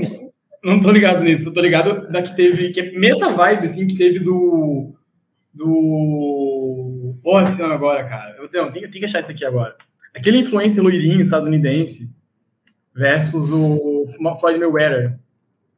Isso eu não vi, não. Logan Paul versus Floyd Mayweather. O Floyd né, tá aposentado, todo mundo sabe. E ele aceita lutas de tempos em tempos para pessoas que não são boxistas, provavelmente porque vai ganhar uma grana absurda. Sim. E vai sentar teria, a mão, né? Eu teria Match Villain em vinil se eu tivesse é, dinheiro, mas com certeza eu vou ter. Em 2022, o projeto é Match Villain em vinil. E Speaker Box Love Below, vinil. Porra, é só gastar todo o meu dinheiro nisso. E aí, tipo assim, eu gosto, eu gosto muito de rap, né? Então, tipo assim, eu tenho esse vinil aqui em conjunto com uma, uma amiga. É um clássico, a gente, a gente, a gente... Em conjunto, mas como que fica um mês Cara, na casa de cada um? Essa é minha amiga de Porto Alegre. Eu sou do Rio. E aí, então... seis meses aqui, seis meses lá. É uma mistura quem, de amizade pra quem, pra quem não tá vendo a versão, é um negócio quem, meio... Pra quem, pra quem não tá vendo a versão em vídeo, é o The Como que é isso? Como The, Miss, é? The Miss Education of Lauren Education Hill. of Lauren Hill. Sensacional. Esse aqui, meu último presente de, de Natal da minha mãe. Uh. Classíssimo, esse contemporâneo. Classíssimo. Classíssimo. Quem declamar. Qual, qual que é esse? Eu... To Pimp a Butterfly. To Pimp a Butterfly, é. Eu gosto muito de jazz, tipo, muito mesmo, assim, tipo, sou... Você que era, então? Gosto muito, assim, eu sou... O não essencial. sou nenhum Marcola, né, que tá lendo todos os livros sobre jazz que é possível pra poder entender a fundo. É, jazz Aí, eu ainda não, não me adentrei tanto. Jazz, Nat um jazz cantado, né, tipo, não tem que fazer, é um cara, cara clássica.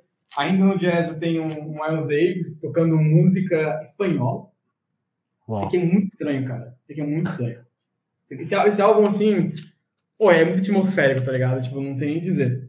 Aí, né, aí o resto, assim, tem uma, uma nacional, tem, tem pouco vinil, né? Então, tipo assim, mas as coisas que eu gosto muito. Eu gostava muito de Cazuza quando eu era criança. Tipo assim, eu, eu, eu gosto muito do Cazuza. Eu gosto muito. E Burguesia é lindo. É lindo. Burguesia assim. é o último dele, né? Não sei se o último dele é Burguesia. Acredito é, que sim. É, é duplo esse, não é? É duplo, é duplo. É enorme esse disco, tem muita música. E aí, né, tem o tipo, eu quero ver todos os álbuns do Kendrick, eventualmente, assim. Certo. meus três álbuns rap favoritos, né? É o Kendrick, o Andre 3000 e o Mano Brown. Certo. E aí, quem, quem discordar pode vir o soco comigo. Eu estou treinando pra isso. Aí a gente tem um. O Mano um Brown em primeiro, né? Mano Brown, pô, o Andre 3000 em primeiro, o Mano Brown em segundo. Não tem como, cara. O André tem simplesmente os melhores versos que eu já ouvi em rap, não tem que fazer. Okay. E não tem álbum solo, não tem álbum solo. É, não, é, essa. É, é, é aliás, aliás, por onde anda Android 2000, né? Cara, ele tem. Ele sofre de ansiedade e social, cara. Ele não consegue é, conviver muito tempo. Ele, tá, ele, tem muito, ele, ele, não consegue mais escrever. Ele escreve e não se sente confortável no que ele escreve. Ele tem muitos problemas psicológicos e ele se isola muito do mundo, assim. Então ele só faz features. Ele, já falou sobre isso em algum lugar? Já. Tem um. É, até vou achar aqui pra Pô, ti. quero já. ler isso. Não, tem vídeo, cara. É. Tem um cara muito famoso, um produtor de rap, o cara que produziu Nine Nine Problems. O Rick Hubby? Rick Hubby, isso. O cara, o cara, o cara quando sabe, sabe, né? E aí, a entrevista, dele pro, assim. a entrevista dele pro Rick Rubin, ele fala sobre a, a dificuldade dele é, com as coisas, assim, é bem... Pô, que ele não escreve mais. É muito difícil pra ele. Não, Eles quase voltaram. O podcast quase voltou já. Eu não, sabia, um eu não sabia disso, mas eu vi que ele, ele fez uma participação no último do Kanye West, né? Que é uma participação tipo, até meio bizarra, porque não tá na primeira versão do disco, tá na segunda, e meio que ele não queria que saísse, tinha um papo desses, assim. Então... É que teve a questão dele com o Biff com com o Drake também, né? Tudo se misturou, aí o Drake ficou meio que no meio da situação, né? Não foi muito confortável pra ele. E ele não é mais um cara de fazer bife, né? Tipo, ele já, primeiro que ele é uma lenda, né? Ninguém vai desafiar ele. Se desafiar, vai perder. Entendi. Segundo que, porra, ele é um cara que ele não, ele, ele não consegue mais conviver em sociedade tão bem. Tipo assim, ele sofre muito com isso. E ele, ele sai de ser uma, uma figura hiper é, bigger than life, tá ligado? Pra ser um cara muito recluso. É, olha, assim, como ele era em Reiá, e olha que é o cara que ele é hoje, é outra pessoa. Sim. É, é, engraçado isso, porque lembra muito o Prince, que é um cara que ele se inspirou muito, especialmente no The Love Below, né? Pô, Prototype, é, ele parece o Prince fisicamente, é. clipe. Inclusive, é, Hey é, é, um, é um dos primeiros, não é a primeira, eu acho, mas é um dos primeiros é, músicas feitas por rappers que é totalmente cantada. Sucesso. Então, tipo assim, muita gente dá esse crédito pro Kanye, né, por causa do 808s, mas querendo ou não, é quem, quem abriu esse né? caminho foi o Love Below, não tem que fazer. Sim. Esse aqui é meu, o, o último vinil que eu comprei. Oh, simplesmente, simplesmente aqui para o Caix, que perguntou quanto custa. Um vinil novo desse tipo custa de 200 a 350 reais. Um vinil usado, que é alguns que eu tenho aqui, custa de 20 a, a 50. É, mais barato. Eu, eu, eu, eu dei esse, esse aqui não vai achar usado. Não vai achar usado nenhum sebo, porque ele é tão. Esses, esses muito populares, muito raros, assim, só dá para comprar novo. Para quem tá vendo, para quem, para quem não, para quem não tá vendo em vídeo, era o Clube da Esquina 1, né? Milton Low Borges. Clássico. Brutal. E aí tem um meu, meu, acho que talvez um favorito que não toca no né, meu toca disco porque ele exige um, um braço mais forte, é que ele é muito derrapante, que é uma das minhas bandas favoritas na vida, Pô, Gorilas, Demon Days. Demon Days, cara, simplesmente, porra, esse álbum é um absurdo, assim. Eu sou muito fã de Gorilas, eu tenho tatuado aqui o 2D no meu braço. É uma tatuagem relativamente grande. E eu vou, eu vou, no show deles aqui no Rio, né? Grande Damon Albarn. Esse disco eu tinha ele pirata. Sensacional. Ouvi muito. Porra, quem nunca ouviu esse álbum tá perdendo. Sobrevivendo no Inferno é muito caro. Eu nunca consegui é, comprar, não. porque ele é absurdamente caro. E é absurdo que seja caro, porque é uma mídia nacional, sabe? Tu consegue produzir ele com frequência, um disco com muita demanda, não tem por que ser tão caro. É, não, e agora que eles lançaram tudo, também já, já esgotou tudo, então ficou uma fortuna de novo. Até, tava até barato. É, mas, tipo, esgotou reais, e, tá tipo, é, o preço foi lá para as alturas, não tem jeito. Por favor, Mano Brown, se você te faça ouvindo isso, relance, mais, relance esse, esse. Lança mais duas mil cópias aí para nós. Só no isso. mínimo, no mínimo. Duas mil. Vai vender. A, a gente acorda cedo e fica na pré-venda. É. Eu vou, eu vou pré-venda, querem saber? Eu comprei a porra do Gorillaz em pré-venda pra não perder esse, o show. Você vai ter coragem de voltar a ver show? Ah, eu, cara, é o que eu, é o que eu digo pro, pro pessoal, assim, né? Eu não sou um exemplo de. Eu não sou, eu não sou o, o exemplo da OMS. Você não é o queridinho da OMS? Não sou o queridinho da OMS. Sou. Eu fui por muito tempo. Só que, cara, quando tu sai pra trabalhar na rua, em multidão, se põe em risco o tempo todo, Pô, é muito foda depois não, não sair pra, pra tipo assim, pra, pra relaxar. Tomar uma de boa. É. é, cara, e assim, eu acho que eu não fui, eu fui num show só até agora, que fui na Baticu, acabei no primeiro show da Carol com K, desde que ela parou de, de, cantar há dois anos.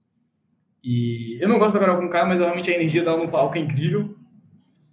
Certo. E eu vi a David Groma também, que é uma grande, grande história, grande história, inclusive. Né? Gigante. Né? Tu conhece a história dela, pessoal? Ela tem depressão também, né? Ela, tem, ela lida com depressão, né?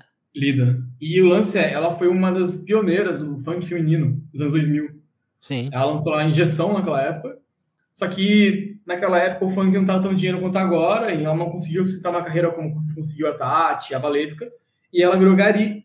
Aí acho que a Record ou a Band encontra ela numa, como trabalhando como Gari, faz a matéria, a Baticu vê e chama ela para gravar novas músicas. E aí ela tem uma, ela faz uma trajetória na Europa, etc e tal, assim, da dela passou, passou, sei lá, uns 20 anos, assim. Né? Não tanto, mas uns 15, vai. Sem ter o reconhecimento que ela merecia. É, porque o, o, o sample de injeção é o que o Diplo vai usar para inventar a MIA, né, a Mia, que depois Sim. separou do Diplo também, que tem, tem um trabalho super interessante, mas tipo assim, aí depois ela sumiu realmente, né? Ela... É, foi bem triste assim. Eu, eu, eu acho que, eu acho que eu acho que as coisas dela não estão nem no Spotify. Eu vi o GG uma vez falando disso. Talvez, tem, talvez tem ela... Spotify, tem Spotify. Tem? Tem. Porque talvez ela teria até perdido as masters. De tão. Porque a situação era muito precária, né? É, mas agora, agora que a Baticu tá. Pô, a Baticu é gigante, né? Assim, isso é possível como a história dela ser história que é, porque a gente tem a Baticu, que é um negócio de preto LGBT. Saquei. Não tem como aí... fugir disso, né? A gente tem, Pô, precisa vou, de fato. Eu vou, eu vou até anotar para ver para trazer a Daisy aqui, caralho. Pô, traz ela, cara. Porra, essa mulher vai render muito. E ela é engraçada, né? Ela é tipo uma pessoa. Uma pessoa com muita energia, né? Pelo que eu já vi de entrevista e tal. Eu gosto, eu gosto dela. A música dela é muito boa também. Ah, a masoquista é, é simplesmente genial. É genial. Ouço sempre que eu posso. E aí, e aí eu tava falando do. Aí eu, eu, então, Show, eu, eu vou agora no Mano Brown, no Espanta. Eu vou no Dom L. Vou no. E vou no Gorillaz. E. Tá bem servido. a terceira dose. Tomei a terceira dose já. O corpo fechado aqui. Mas, cara, tipo. Tomem a terceira fechar, dose, se, quem puder. Tomem a terceira dose quem puder, pelo amor de Deus. E, mas não tem o que fazer, tá ligado? O mundo vai ficar um bom tempo indo e vindo, sabe? Então, também quando eu comprei alguns ingressos, a... quando eu comprei do Gorillaz, nem tinha o Omicron, tá ligado? É, não tinha. Antes da Omicron, tá, tá, tá, tipo assim, ah, agora acabou. É, é aí, aí veio, meu, ah, na grande banda e tal. Esquece. Não vai ser. Não esquece, vai acontecer. Mas é, tá, se não cancelar, eu vou, tem que fazer. E aí, tá faltando um tópico só, Matheus. Box. Quando, quando que isso apareceu na tua vida? Cara, é... eu sempre gostei. Você, tipo, você sempre curtiu? Sempre curti, mas eu nunca acompanhei, né? Eu comecei a acompanhar mais recentemente. Tanto que eu não sou certo. muito especialista e tal, mas tipo, é uma coisa que eu tenho uma certa obsessão, assim, pela técnica. Porque eu pratiquei muito esporte, né? Desde, desde os meus 11 anos eu pratico esporte quase que sem parar, assim. Então eu já pratiquei natação, tenho seis anos de natação, mais ou menos, tipo, nado muito bem, modéstia à parte. Já quase competi nas, é, em outros estados na do peito. E tem, fiz dança, fiz capoeira, fiz muay thai, e fiz boxe, e fiz outras coisas. E boxe sempre foi o que eu gostei muito, cara. Eu gosto muito de natação e muito de boxe. Aqui escolhi um ou outro, né? Porque natação é 300 conto pra fazer. E aí, tem, tem como, né? A questão social aí, ó. Como eu sempre volto, né, mano? Tipo, tem, tem uma condição ok. Pô, 200 conto é tá caro, né, pô? Se fosse é, 100 ainda. Né? Antigamente pô, é era. uma piscina, cara. Uma piscina com água, pô. Só cloro, mano. Tu bota cloro lá e ruma, tá ligado? Porra, que saco. Não precisa nem esquentar a água, pô. É, não precisa. Nada, deu uma nadadinha e já aqueceu. E aí, mano, eu, pô, entrava no... nessa questão, assim, né, do boxe. Eu, meu, meu primo pratica é, arte marciais desde muito novo. Certo. E meu primo é um cara. Um cara grande, tá ligado? Ele tem um 93, eu acho. Pesa 95 quilos pra mais. Quase, acho que deve 100 agora, talvez.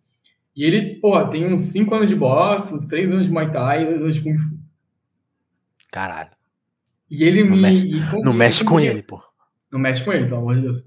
E como, como assim, como um cara é muito grande e ele pratica muito tempo, ele tem envergadura e ele sabe utilizar a envergadura a seu favor. Então, meu primo, ele chegava em casa e na minha, na minha casa e me, me, ensinava algumas coisas quando era adolescente. Tipo assim, me ensinava um exercício muito bom. Qualquer um em casa pode praticar porque não, não, machuca, tá ligado? Que é o toque no ombro. Tá ligado como é que é? Mostra aí. É tipo, duas pessoas vão ficar na posição de base do box, né? Que é uma perna pra frente, outra pra trás. O corpo fica de frente, aí uma perna fica pra cá, outra pra cá, que é a base de sustentação do box é essa. Pra você poder certo. lateralizar o movimento, poder ir, ir, mexendo. A do Muay Thai é um pouco mais de lado mesmo, assim. Tipo, então, a mesma coisa, a gente fica, só que a perna fica pra trás, pra trás, assim, fica de lado. E o box é mais à frente. O teu objetivo é, é deixar a posição de mão do box para defesa, mexer aqui e tocar no ombro do teu colega. E teu colega tem que desviar. É muito simples.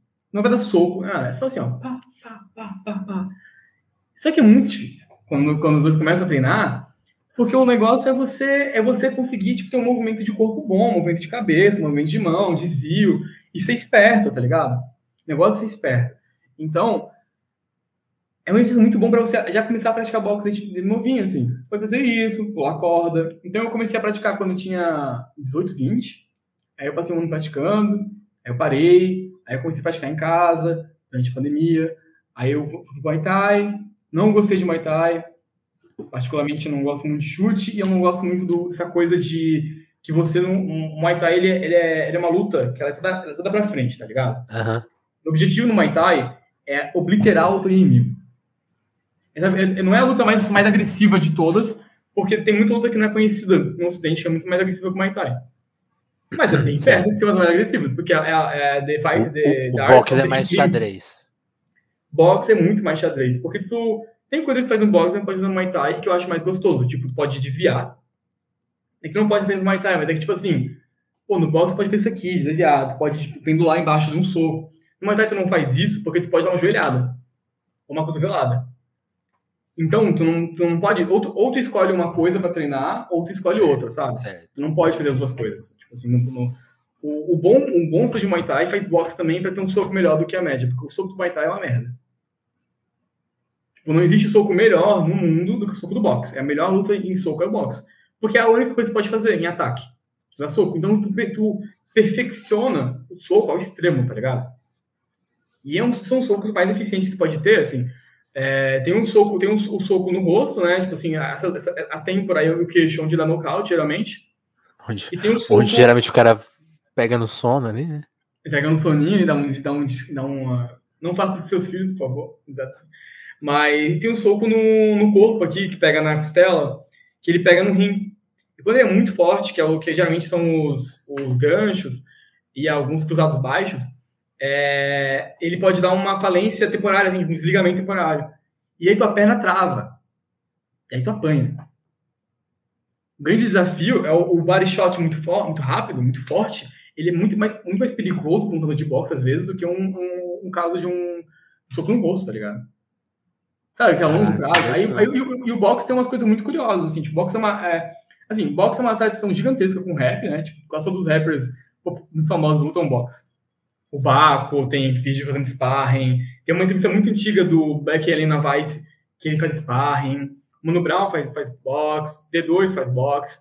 É, na gringa, todos eles fazem boxe, mas tem referência a jab, direto, cruzado e etc. em rap gringo. Então, assim. É, é uma ligação sonora de entrada de vários, né?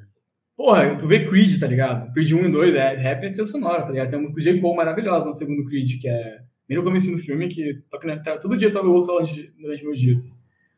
E, então, é muita ligação com, com aqueles que são subjugados culturalmente, assim. Tipo, tanto que o boxe é, é italiano, na época que os italianos estavam chegando nos Estados Unidos, aquela, aquela leva que trouxe os poderosos chefões, tá ligado? Que era um monte de gente pobre da Itália, entrando ali tentando se virar. Então, tipo, porra, boxe é uma oportunidade de vida, assim, porque na rua, na rua tu tem que evitar cair no chão. Então, assim, é muito útil judô, jiu-jitsu, wrestling, mas se você cair no chão, cara, alguém pode chutar tua cara enquanto tu tá, tu tá dando um, um mata-leão no outro, tá ligado? Então, de regra, é importante você dar um nocaute o mais rápido possível e ir embora. Então, o boxe sempre foi muito útil, porque na rua é, é muito é útil pra caralho, assim. Chute, nem sempre tem espaço da chute. Porque simplesmente quando tá num, numa situação real, no mundo real, é, por exemplo, capoeira. Cara, capoeira tem um chute lindos e tem alguns chutes mais fortes das artes marciais. Só que para tu dar um golpe de capoeira, precisa de muito espaço. Porque teu corpo inteiro vira um pêndulo. Então o boxe é muito eficiente, porque ele qualquer espaço consegue dar ele. E aí, então, eram os italianos, aí viram os negros e os mexicanos. E os irlandeses também, né? Que tem uma, uma história parecida com os italianos. Então, tipo, tem uma ligação muito, muito importante com classe social. E aí tu, tu vai ver isso no. Tem esse livro, eu tava. Até acho que tu, tu chegou a curtir esse tweet do livro do, sobre, sobre Muhammad Ali. O Rei do Mundo, né? Rei do Mundo, um livro incrível. Eu digo pra todo mundo, até pra quem não gosta de boxe, não se interessa, tipo, é um livro sobre, sobre raça, sobre classe, acima de tudo. E aí ele conta a história de alguns lutadores antes do Muhammad. E entre eles tem, tipo, dois caras, eu não vou lembrar o nome agora deles, mas quem lê o livro vai saber depois. É, um deles é o, é o negro ideal, que as classes médias e classes altas negras, a elite negra, gostava deles, dele porque ele era um cara educado, um cara que tinha uma escolaridade, um cara que apresentava uma imagem positiva do negro. E o outro é um cara que, pô, é um, é um ex-bêbado que vem da vagabundagem e, e era um boxeador muito melhor. Só que ele não tinha a imagem que a classe média negra queria. Que, dificultava, porque a classe média negra ela tinha uma necessidade de, de se aproximar da classe média branca para poder fazer uma reforma, entendeu? Não havia uma, uma ideia de, de ruptura. Que é, porque é aquela questão clássica, se você desvencilhar identidade, né, identitarismo de classe, de questões econômicas, você vai entrar em vai criar elites. Aí vai ter elites que, embora nunca vão se equiparar às elites brancas, vão ser superiores às elites dos seus, dos seus próprios nichos. Então, aí eu tinha o quê? A classe média negra tentando moldar a imagem do negro ideal para ele poder competir e ser um negro aceitável. E aí você tem esse cara que ele, porra, ele é um ele é um amor de pessoa, só que ele é uma imagem monstruosa aqui não, pra, de um negro, sabe? Um negro selvagem. Ele compra essa imagem, ele veste essa roupa e diz: Eu não vou ser um negro domado. Então ele começa a romper com, com aquela, essa classe média, e isso abre um certo espaço para o Mohammed, que depois, o Cassius Clay, se torna um cara que rompe com a própria ideia de, de prestar serviço para o exército, tá ligado? Leva além o passe. Não é que não vai, não vai, não vai, a imagem dele não vai ser usada. É que ele não vai ser usado como corpo de racionato. Ele não vai matar irmãos no Vietnã. E ele, ele bota a carreira dele nome, em risco né? para isso. Toca o nome. Ele põe a carreira dele em risco para isso, sabe? Então, assim, é boxe pra mim uma, é uma coisa muito foda porque ele tem muita história, sabe? Não é uma. É, não é uma arte marcial como é um Kung Fu o karatê lá de daquela ilha do Japão, surgiu o karatê, porque não tem aquela, aquela história milenar, filosófica tal. O boxe é uma arte marcial muito antiga, era a, a, luta, a luta oficial de Roma, existia no Egito, existia na Grécia, é muito antiga mesmo. Evoluiu pra caralho com o tempo, né? Antigamente podia dar soco, soco com as costas da mão, fazer várias coisas que não pode fazer mais. Mas, assim, tem uma história de ligado às, às mudanças sociais muito rica. Até o, Ali da, o, o Ali dava rolê com o Malcolm X, né? Só isso. Dava rolê com o Malcolm X, porra. E até hoje, cara, tu vai falar, o Floyd Mayweather tem, uma, tem, uma, tem, tem muita noção de mundo, sabe? Não é ninguém. E o box, aí vem aonde tudo dá uma volta no final, é que o box, apesar de tudo, é muito nocivo. para quem pratica. Ah, de novo, o Muhammad não... Ali é um, é um exemplo, né? É, tipo assim, para quem tá ouvindo, assistindo e não conhece muito a história do boxe, é, a luva é uma, é uma coisa contemporânea. Ela surgiu com a, eu não sei quanto tempo ela existe, mas não é muito tempo, não. Só um século no máximo. O boxe é muito mais antigo que isso. A luva, ela, ela não serve para proteger a cabeça. Ela serve para proteger a mão, para tu não quebrar a tua mão. Só que isso permite ter muito mais soco. E quanto mais soco tu... E, ela, e a luva de boxe, ela, ela distribui impacto no teu corpo e na cara. Então o impacto nunca é tão, é tão nocivo de primeira quanto o impacto de um, de um soco bare knuckle, né? Com a mão, com a mão livre. Punho livre. E aí você pode machucar talvez menos em um nível, mas em outro nível você dá socos muito mais fortes, porque você não tem medo de quebrar a tua mão. E isso faz com que a pessoa receba muito mais soco também. E aí o cérebro vai balançando, balançando, balançando, balançando. Quando tu vê, depois de uma carreira de 10 anos, vai envelhecendo, o teu cérebro vai se deteriorando, você começa a ter paralisia, Parkinson, é, Alzheimer. Muhammad Ali envelheceu assim. Sim. Mike Tyson meio travadinho na fala dele. E tu vai ver, aí, que, geralmente, o mais inteligente é um cara como o Vladimir Guerra Jr., que, se você for assistir uma luta dele, ele evita ao máximo levar soco. Ele não é um cara de postura agressiva, ele é defensivo. Ele provoca, provoca, provoca, cansa o outro e ataca. Até, tipo, na luta com o McGregor lá, que ele fez com o cara do MMA, que eu vi num bar, inclusive, uma luta muito gostosa de ver, porque todo mundo estava muito, muito animado para ver, e todo mundo queria ver o McGregor acompanhar, né? Obviamente. É, ele, ele, ele, ele deixou durar uns, muitos rounds, não sei se chegou a 10, mas, tipo assim, um número muito alto. Ele claramente deixou, e provavelmente envolve aposta nisso, uma questão financeira, né? Ele também deixou o Logan Paul durar muitos rounds, e o Logan Paul não estava aguentando, depois do terceiro, estava tipo assim, e deixar o cara bater, porque ele vale, vale grana, tá ligado? Se durar o terceiro round, vai ganhar dinheiro. Boxe hoje é um lugar muito importante para aposta, né? E o Floyd Mayweather é o quarto esportista mais rico do mundo. Depois, de, depois do Messi e de, e Tiger Woods e outro cara do golfe. E ele, ele sempre tem uma postura de manter distância, tipo assim, o movimento de corpo dele de cabeça é genial, é genial, assim.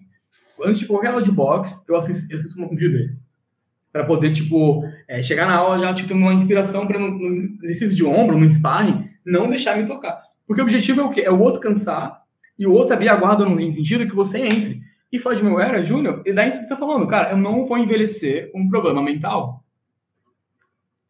Não é uma vou. missão dele, né? É uma missão dele, não, não deixar isso acontecer. Porque daí isso vai acontecer o quê? Vai ser mais um preto rico que, ao, custo disso, Debilitado. É, tipo, debilitação dele. E, e, e, sempre é isso, sabe? É sempre, é sempre alguém que ascende da, da classe mais baixa, ganha uma possibilidade de vida, mas também é muito debilitado. Até o. Até um filme ontem, horrível. É Softball, que é com o Jake Gyllenhaal. De boxe. E aí eu tava muito. Falei, ah, vou esse filme de dormir, pá, dar uma, uma agitadinha. É ruim o filme, é muito ruim esse filme. Pô, o roteiro é uma merda, eu vi esse luta, assim. Só o Jake tá. Gyllenhaal salva mesmo. Mas uma boa parte do, do, do ponto inicial do filme é que ele, tem, ele vai envelhecendo como um boxeador e ele começa a levar mais soco, porque quanto mais tu leva soco, mais tu aguenta soco. Então, a tua carreira, no começo, tu apanha, tu já fica, tipo assim, meio tontinho, mas depois tu aguenta soco na cabeça pra caralho. E, e a mulher dele tem medo que em 10 anos ele, vai terminar jogado no chão, sabe? E aí ele tem que prometer parar de se envolver em essas lutas, ou, ou começar a tomar atenção como é que ele se defende e tal. Então, uma parte do arco do filme é como ele vai aprender a se defender que é uma coisa que ele nunca fez, porque ele aguentava muita porrada e ele tem um braço muito pesado. Entendi. Mas o filme não presta. Não, não assistam. Vamos ver Creed. Vê Creed. É a melhor coisa que tem de contemporâneo. Tá, vou, vou ver. Creed eu tô devendo. O, o, Michael B. Jordan tá maravilhoso em Creed. As, as Pô, o Michael B. Jordan é, é maravilhoso, né? Vai, ter, vai ser pai. Vai ser pai. Desde The Wire, né? Que Sim, é, The Wire, cara. Outro, outro tópico. Eu poderia passar horas falando de The Wire, entendeu? Eu acho The Wire. Então, então, então, por favor, uma opinião rápida sobre The Wire. Opinião rápida sobre The Wire. Melhor série já feita. Muitas séries tentam construir um universo tão complexo e rico quanto The Wire, mas a verdade é que falta muitas coisas para isso acontecer. A primeira de todas é que tem roteiristas com tanta expertise que estão falando quanto The Wire. O pessoal que escreveu The Wire, que é uma dupla, né, um jornalista muito foda, e um, um David Simon, acho que é, e o um ex-policial é, de, de, homicídios, muito foda também, eles viveram Baltimore ao extremo. Eles absorveram cada segundo. The Wire nunca tenta sair para fora de Baltimore. E é muito inteligente isso, porque eles dominam Baltimore. E se eles querem falar do capitalismo no geral, porque o David Simmons é abertamente socialista democrático, eles vão falar por Baltimore, que é onde eles dominam. Então, você tem uma noção de como funciona todos os Estados Unidos a partir de um território muito minúsculo, em, em proporção ao, ao, total, né? Que Baltimore é uma cidade Sim. grande, na real. Que é o território mais negro dos Estados Unidos. E é, e é absurdo, é absurdo. Cada temporada é uma, é um, uma educação em como funciona um sistema capitalista democrático. Democrático. Tu tem a visão dos traficantes, bem, todas, todas bem as visões. democrático, é. Todas, tem, tem, tem ator lá que é ex-traficante, tá ligado? Que dá, às vezes dá umas dicas durante o roteiro. Os caras ouviram todo mundo, assim, todo mundo, pô, tem atuações incríveis, e você tem personagens que, e apesar de ser uma série, assim, muito complexa, difícil pra caralho de. de... Eu, eu não conseguiria escrever The Wire, tá ligado? Eu acho muito difícil escrever The Wire. Ó, oh, mas, mas eu, eu, vou, eu, vou, falar, não é tão difícil de assistir assim, não, hein? Não, não é. Mas não o é. começo é. demora pra pegar. É, o começo é devagarzinho, tem que ter paciência. Porque tu vai assistir, é uma série que ela não tem introdução. Ela não é assim, ah, vou começar agora. Esses são os personagens, tipo assim, você entra no cotidiano deles e você se vira para entender a linguagem deles. Ah, porque, é por exemplo, o nosso protagonista lá, o, Jake Peralta, Peralta, confundi, o Jake Peralta da série. Total. Ó, e só uma coisa, agradecer que o Ronald, a, gente tá. Se você tá vendo isso no YouTube ou no Spotify, é sempre bom lembrar que o Telefonemas é gravado ao vivo na Twitch. Então é uma outra forma de você ver a gente. Você que tá na Twitch, lógico que você tá, sabe o que é, que é a Twitch. E eu queria agradecer que chegou uma raid do Ronald X. Muito obrigado, Ronald. Estamos aqui Grande Ronald, eu acompanhava desde que ele fazia piada com cu no YouTube. olhava, Estamos aqui com o Matheus de Moura. Muita gente ficava, A gente está aqui com o Matheus de Moura, super jornalista. A gente já falou de, de crime, já falou de música. Agora a gente tá falando, já falou de boxe, agora a gente está falando de The Wire. E eu vou ficar tá falando. Wire é incrível. Assistam. Porque tu começa aquela série lá, tem o Jake Peralta da série, que é o protagonista. E ele vai ter uma, ter uma relação muito íntima com o juiz. Isso. E tu começa assim, ah, já começa a relação já estabelecida. Tu fica tipo assim, ah, como é que surgiu essa relação? E a série nunca explica. Foda-se, entendeu? Já existe esse universo. Você vai explorar o que existe. Ela é uma série muito única, cara. É muito. E é muito. É uma aula, sabe? Então, assistir é uma aula, realmente. Tu, tu, tu reflete muito durante a série. E vai ser muito difícil de escrever, porque os personagens não entram no melodramático em nenhum momento. E às vezes, às vezes até um demérito, porque o melodramático é muito bom para sustentar a série pra, em alguns aspectos. E eles fogem a um extremo, ao ponto de ser é até chato de assistir. Isso, isso é um lance. Ela é muito dura, né? Porque. É muito dura. Você não. Não é que você não vai se apegar a ninguém, mas eu acho assim. Quem tem uma experiência de ver séries clássicas, sei lá. Sei lá, mesmo. Mesmo as, tipo assim, Breaking Bad, Sopranos, que, que faz você, se, você ter uma afeição pelo vilão, o The Wire ele não tem nem isso, né? Tipo assim, você pode até curtir lá, tem, tem, os, tem os vilões sensacionais que são anti-heróis também, né? É, é. Vilão assim no sentido clássico, né? Tem o Idris Elba, né? Que pra mim é o melhor é, da série. Exatamente. Até tem, até, tem, até tem um. Pô, até tem, sim. Porra, porra. Que é gênio. Gênio demais. Gênio demais. E mesmo esse, você pode criar essa relação, mas a série ela, ela, ela é muito realista, né? Ela é muito realista mesmo, assim, é, o jeito que o tempo passa, né? Tipo assim, eu gosto, eu gosto muito, pô, tem série que, que, que dá uma ficcionalizada, assim, o tempo, o tempo passa, tem um ritmo de série. Em The Wire é muito tempo real, assim. É o tempo real, é o tempo real. Eu, eu sempre uso o exemplo da, da, da, da, relação, tem agora, como que chama aquela polícia? Tem, tem, a, tem a, uma policial, uma mulher que, que, que é baleada na primeira também. temporada, é isso. E tipo assim, Sim quando mostra ela, ela, e a namorada dela, sei lá, no terceiro episódio, tem uma cena que, que marca elas. Aí quando ela é baleada, a série recupera essa cena, mostrando um detalhe assim do sofá. Eu sempre menciono isso porque para mim é o maior exemplo do que é The Wire. Se você não. Mano, passa. Assim, a, a, série não faz nenhuma questão que você veja isso. Eles, eles são muito realistas mesmo. Tipo, então tem várias coisas que você vai pegar, sei lá. O Gonzo fala isso, que tá, sei lá, tá, tá revendo pela terceira vez. Eu vou rever aí, esse ano agora acontece isso, porque ela não é uma série que. Tipo, ela é fácil de ver. De novo, eu falo, se você vai começar a ver, vai entender tudo. Mas ela não facilita. Não, vou dar é, só é dialética. a dialética. Aproveitar. A dialética, trazendo de volta aqui grande Marcos, grande Engels e Hegel. Mas vou trazer só umas indicações aqui rapidinho, porque tem muita coisa que o pessoal não acompanha, que porque não, não tá nas, nas plataformas, está no stream, está no YouTube, está em vários Sim. lugares. Que é The Wire, né? Acho que, tipo assim, é uma série que muita gente conhece, todo ano tá em primeiro ou segundo lugar da melhor série já feita na história. Sim. Todo ano. Então, assim, não é desculpa, entendeu? Tá na, tá na HBO. É um, é um serviço de streaming melhor que a Netflix Aproveitem. E. Será a- pago ou não? Será, será, será um ad ou não? Alô, HBO Max. HBO, HBO, vamos ver. Tô, aqui. E aí tem a. Pô, tem um anime estadunidense chamado Boondocks. Pô, não conheço. Já, Cara, aí você adentrou um mundo que eu não, não manjo. Já cheguei, já cheguei num universo aqui, que é um anime sobre negritude. Uau. Que ele é. Ele é, é tem, eu, eu sou- eu sou tão fã que a minha ex-namorada me deu de presente o, uma, uma- um, um livro que é os, as tirinhas de jornal que inspiraram o anime. O criador do Jornal das Tirinhas é o cara que escreve, inclusive, o roteiro, o roteiro de. Ah, eu sabia que eu não tinha visto. Óbvio que tinha visto. Eu tenho uma, eu tenho uma tatuagem do Boondocks aqui no meu braço, do Huey. Tá ligado? Tipo assim, eu tatuo as coisas que eu gosto, né? Meu, meu corpo pessoal, um, um moral de, de gosto. Eu percebi. Oh, e E essa, aí- essa, essa aí dá pra assistir onde? Tá fácil? Cara, não, tem que ser no streaming. A HBO vai trazer. Mas como a HBO quer, quer lançar uma nova, nova temporada, meio reboot, é, deve só, só vir quando surgir essa, essa, esse rolê. Só que assim, a do R. Kelly, cara, anos luz falando do, do R. Kelly. Anos luz, anos luz. E aí a gente olhando assim, porra. E o desenho tá novo, né? Eu tô aqui conversando com o Ronald Hughes aqui no rolê, nem tô conseguindo manter raciocínio lógico. Mas assim, Ele elogiou sua outras tatu, tá? façam em Floripa com um cara chamado Naru, muito bom. E eu fui, eu fui ver. É, Boondocks é o seguinte, né? Resumo, assim, a, a sinopse, pra quem foi interessado, é dois irmãos negros, é, provavelmente filhos de dois negros mestiços por tom de pele, porque o tom de pele é muito importante na série para as relações raciais ali, Certo. que vão morar com o avô, por motivos que não são explicados, mas assim, dá a entender que os pais morreram. Certo. E não, não vi as previsões do YouTube, não, eu acho. Talvez tenha visto, na real, porque no streaming não é censurado. E aí um deles, um dos meninos, é, eles vão morar num subúrbio rico, né? Muito rico, assim. E aí um dos meninos é muito fã de gangsta rap. E a série vai lá e, tipo, tira uma onda gigantesca com esse universo gangsta rap. Que não é desmerecer o gangsta rap, mas é problematizar a cultura que isso gera de adoração à violência.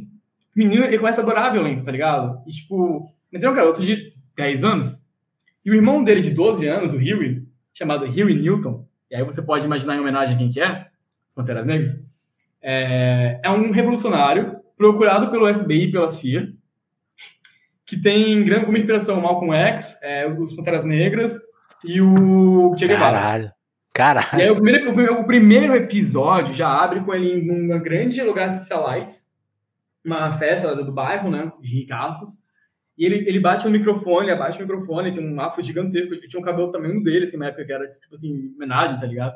E ele começa a falar assim, é, Ronald Reagan é o diabo, o, o 11 de setembro foi, foi, foi é falso, né, foi, tipo, veio pro próprio governo. E mais alguma outra coisa que ele fala ali. E todo mundo entra em crise e tal, e o avô dele acorda dele dando tapa nele, falando, para de sonhar que você fala a verdade para, os- para os brancos. E, pra quem Muito gosta bom. de animes como Cowboy Bebop e Samurai Champloo, as cenas de luta são totalmente inspiradas em Cowboy Bebop e Samurai Champloo. Então são muito bonitas, assim, tem um Kung Fu muito fluido, a câmera move de acordo com o movimento do, do corpo. É Caralho. muito foda. Outra indicação, é a minha... Pode falar, pode falar. Não, é, não, é que eu nunca ouvi, tinha ouvido falar, assim, tô, tô em choque, quero ver. Cara, assim, é outra cultura, né? Mas dá pra entender muita coisa das nossas relações raciais a partir daquilo. Não Certo. tudo, porque a gente não pode importar a relação deles pra cá, mas dá pra refletir sobre a nossa a partir daquilo, sabe? Muito Porque bom. não é uma série que ri do branco apenas. Ela ri do próprio negro. Pra, pra dizer assim, não é porque a gente tá inferiorizado nessa, pra, esse, pra esse sistema que o que a gente tá necessariamente tá, é certo. Aí problematiza, por exemplo, a, essa, essa, essa cultura negra estadunidense da comida com fartura de gordura e sal. É uma coisa muito comum, muito filme sobre isso, né? Então, tem alguns episódios. é, esse episódio do BET que o Robert Hughes falou, eu já vi sim, é muito bom. E, e aí, tipo assim, ela problematiza essa cultura da, da alimentação porca, tá ligado? Que é uma alimentação que, assim, é gostosa, tem muito nutriente, só que é muita gordura e sal, as pessoas ficam com pressão alta muito, muito, muito, muito cedo. Tanto que negros têm, costumam ter problemas com pressão alta e coração, etc., nos Estados Unidos, com muita frequência, porque é uma comida que vem, uma cultura alimentar que vem disso. E problematiza isso, que é uma coisa assim, meio sagrada de se falar sobre, sabe? E você tem um outro seriado que eu ia indicar, é em Filadélfia. Pô, esse, é- esse ninguém lembra, esse é foda. Mano, esse assim, ó, É a, a antigão, comédia né? é, é o sitcom mais, mais, mais, é, mais duradouro da história, tá, tá rolando ainda, tem mais quatro temporadas por vir. Já É muito sério? longo.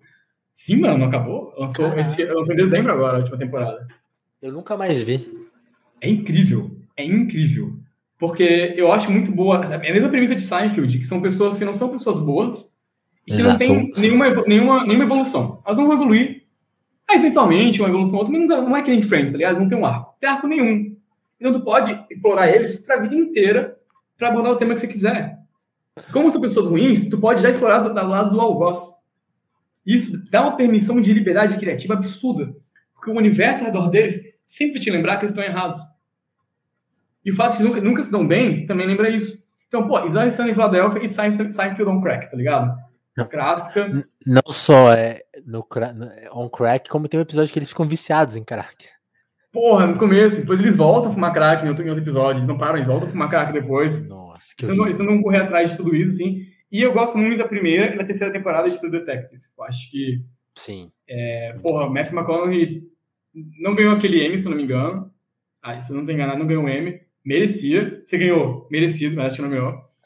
e simplesmente, simplesmente é genial, assim. Eu acho que eu, eu li o livro do Pisolato por causa disso, o Ganival, o Ganival. E, porra, é muito foda. É muito, é muito foda bom. mesmo, assim. O True Detective é muito bom. É um roteiro. Não é realista que nem The Wire, mas é, é uma coisa assim. para quem gosta de Seven, ou os filmes do David, David Fincher no geral, é o seriado perfeito. Sim, tem essa pegada, né? Isso é verdade. É, é, é mais. É, é bem, é, é, é, essa é bem, é bem série clássica, né? Tipo assim, ela tem toda a construçãozinha e tal. Tem um... Mais uma vez a HBO, olha só, a HBO já nos proporcionou Boondocks, eventualmente, quando saem pra cá. Quando vier, né? True Detective e The Wire, entendeu? E podia mandar o quê? Uma conta prêmio pra gente, né? Ou, ou convidar, ou pelo menos convidar. Eles têm podcast, pô, convida a gente pra fazer o podcast, né? Da, do The Wire. Podia fazer isso. Eles fazem os podcasts só das séries novas. Convida eu e o Matheus para fazer Porra, a gente faz. Um, um recap de The Wire. Eu faço recap caralho. de The Wire, assim, ó. Precisa nem, nem. Só paga, paga a minha passagem para São Paulo. A gente passa três dias no estúdio vendo e comentando. Nossa, seria. Entendeu? Três dias, você nem dorme, nem dorme, entendeu? Nem dorme. Traz daquele purinho que o pessoal vende ali em Baltimore. Cara. Não, vamos fazer devagarzinho. Tá? É um por dia. É, não, um por dia. Um por dia, da qualidade. Mas é isso, essas são minhas indicações de seriado pro pessoal. Mas realmente, Boondocks, eu acho que é, é todos que eu falei, é o mais, mais esquecido, mais ninguém nunca vê. Assim, tem poucos amigos que viram. É genial, assim. É, decai quando sai o, o showrunner, mas ele vai voltar para duas novas temporadas. Os designs novos estão muito interessantes. E, cara, é uma série comunista, tá ligado? E preta. Então, se não é o suficiente, eu não sei o que é o suficiente. Eu não sei mais o que dá para fazer. Né? Eu não sei mais o que fazer para essa população. Muito bom.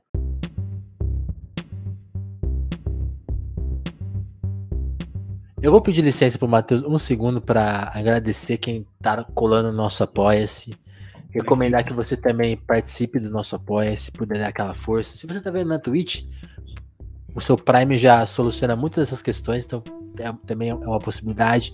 Se você quer, quer dar um apoio mais é, VaptVupt, né? Assim, pô, não quero apoia-se, é muito compromisso para mim. Esse QR Code te leva pro nosso Pix também, que aceita qualquer valor a qualquer 24 horas por dia. Você pode, pô, gostei muito do papo com o Matheus, o telefone mas é muito legal, vou pagar por esse papo. Você deixa lá 10 centavos, 5 reais, 10 mil reais, você fica à vontade, fica muito à vontade. E. Mas o Apoia-se tem essa coisa de você criar uma relação com a gente, pô, a gente pode trocar ideia por e-mail, pode, sei lá, eventualmente tem quem chega com 10 reais também ganha desconto em livro na livraria Alecrim, desconto de 15% para todas as compras. É uma livraria muito legal do Rio de Janeiro que só. Agora, agora tá de um pouquinho de recesso eles, mas eles vão voltar aí no, agora no começo do ano que acabou de começar. E, pô, você vai poder usar o seu desconto com a seleção de livros especiais que eles fazem. E, enfim, se, se a gente conseguir novos benefícios, quem tá no apoio vai ser, lógico, a turma que vai receber. E de quebra você está garantido que um podcast independente que coloca o Matheus de Moura para te indicar séries excelentes por uma hora e meia, num papo super incrível, com vários assuntos, tipo assim, tem, tem uma lista aqui de entrevistado e de série para ver. O cara, o cara proporciona isso. Você já ajuda a financiar esse tipo de rolê diferente, né? O apresentador é meio gago, né? Então, assim, Não é, não é todo lugar que vai permitir que isso exista. Então você tem que ajudar a financiar essa coisa maluca que é o Telefonemas. Eu quero agradecer muito quem tá na corrida com a gente. Tem gente que tá há mais de ano apoiando a gente, então agradecer muito. A lista já tá, tá bem longa, mas eu tenho que ler todo episódio. Adriana Félix, André Camussa, Dagmar Pinheiro, Dalva Brantes, Douglas Vieira, Malha Santos, Jéssica da Mata, Lívia Rossati, Romanelli, Sabrina Fernandes, Gabriel Nunes, Matheus Botelho, Tatiana Araújo, Pedro Duarte, Eric Marlon, Diogo Burilho, Kleber Monte, Davidson Mati, Juan Barborema, Moara Juliana, Vitor Breda, Lucas Monteiro, Augusto Batista, Matheus Fonseca, Ana Martins, Thiago Benique, Marcelo Pereira, Guilherme Rui, Caio Teixeira, Vinícius Ramos, Lucas Gomes, Alan Neves, Paulo Galo e Renato Gomes. Quando passar de 50 apoiadores, eu vou começar a ler ela fracionada. Isso aqui é mais ou menos umas 30 pessoas. Então, vai lá e faça essa lista ficar impossível de ler ao vivo. Aí eu vou começar a ler por fração, e é um problema muito mais gostoso. Lê no começo que... um pouco, lê no é... final um pouco. É muito mais. É, é, um problema muito melhor de resolver do que não ter grana para pagar o StreamYard, por exemplo. Então, ajudem, ajudem o telefonemas que você vai estar. Tá... Pouquinha coisa já vai fazer a diferença. E se você tá sem grana, afinal, você está no Brasil no ano de 2022, provavelmente, enquanto está escutando esse episódio, só compartilha, usa a sua rede social, manda para um amigo, fala, pô, esse podcast é muito diferente, gostei. É, só esse bate-bola que você vai fazer com uma pessoa, não precisa fazer um estardalhaço, não. Só essa coisa assim, pô, é, curtir e tal, é, é massa. Você já vai estar, tá, pô, ajudando muita gente. E outra dica de sempre é aquela.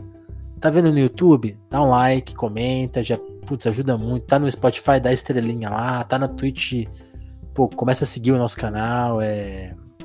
Na, na Twitch não tem muito o que fazer, né? Não tem like, não tem tal segue a gente, pô, tá em outra plataforma, tá usando uma plataforma que pouca gente usa, também dá, dá aquela moral lá, porque a gente tá em todas as plataformas de áudio, assim, então tá até na da Amazon, que eu acho que eu não conheço ninguém que ouça podcast na Amazon, mas se você tá aí, pô, você é horrível, show de bola. É horrível. Se você o tá Mateus, aí, o Matheus tá falando que, tá, que é horrível, não é a minha opinião. Sinto muito aí, vou ter que esconder, eu acho horrível. É, tudo bem, tudo eu bem. Queria, eu queria, eu queria que o Tidal fosse muito popular, entendeu? Porque eu queria usar o Tidal. É, a gente não está no Tidal. Eu não sei como colocar um podcast no Tidal. Alô, Tidal.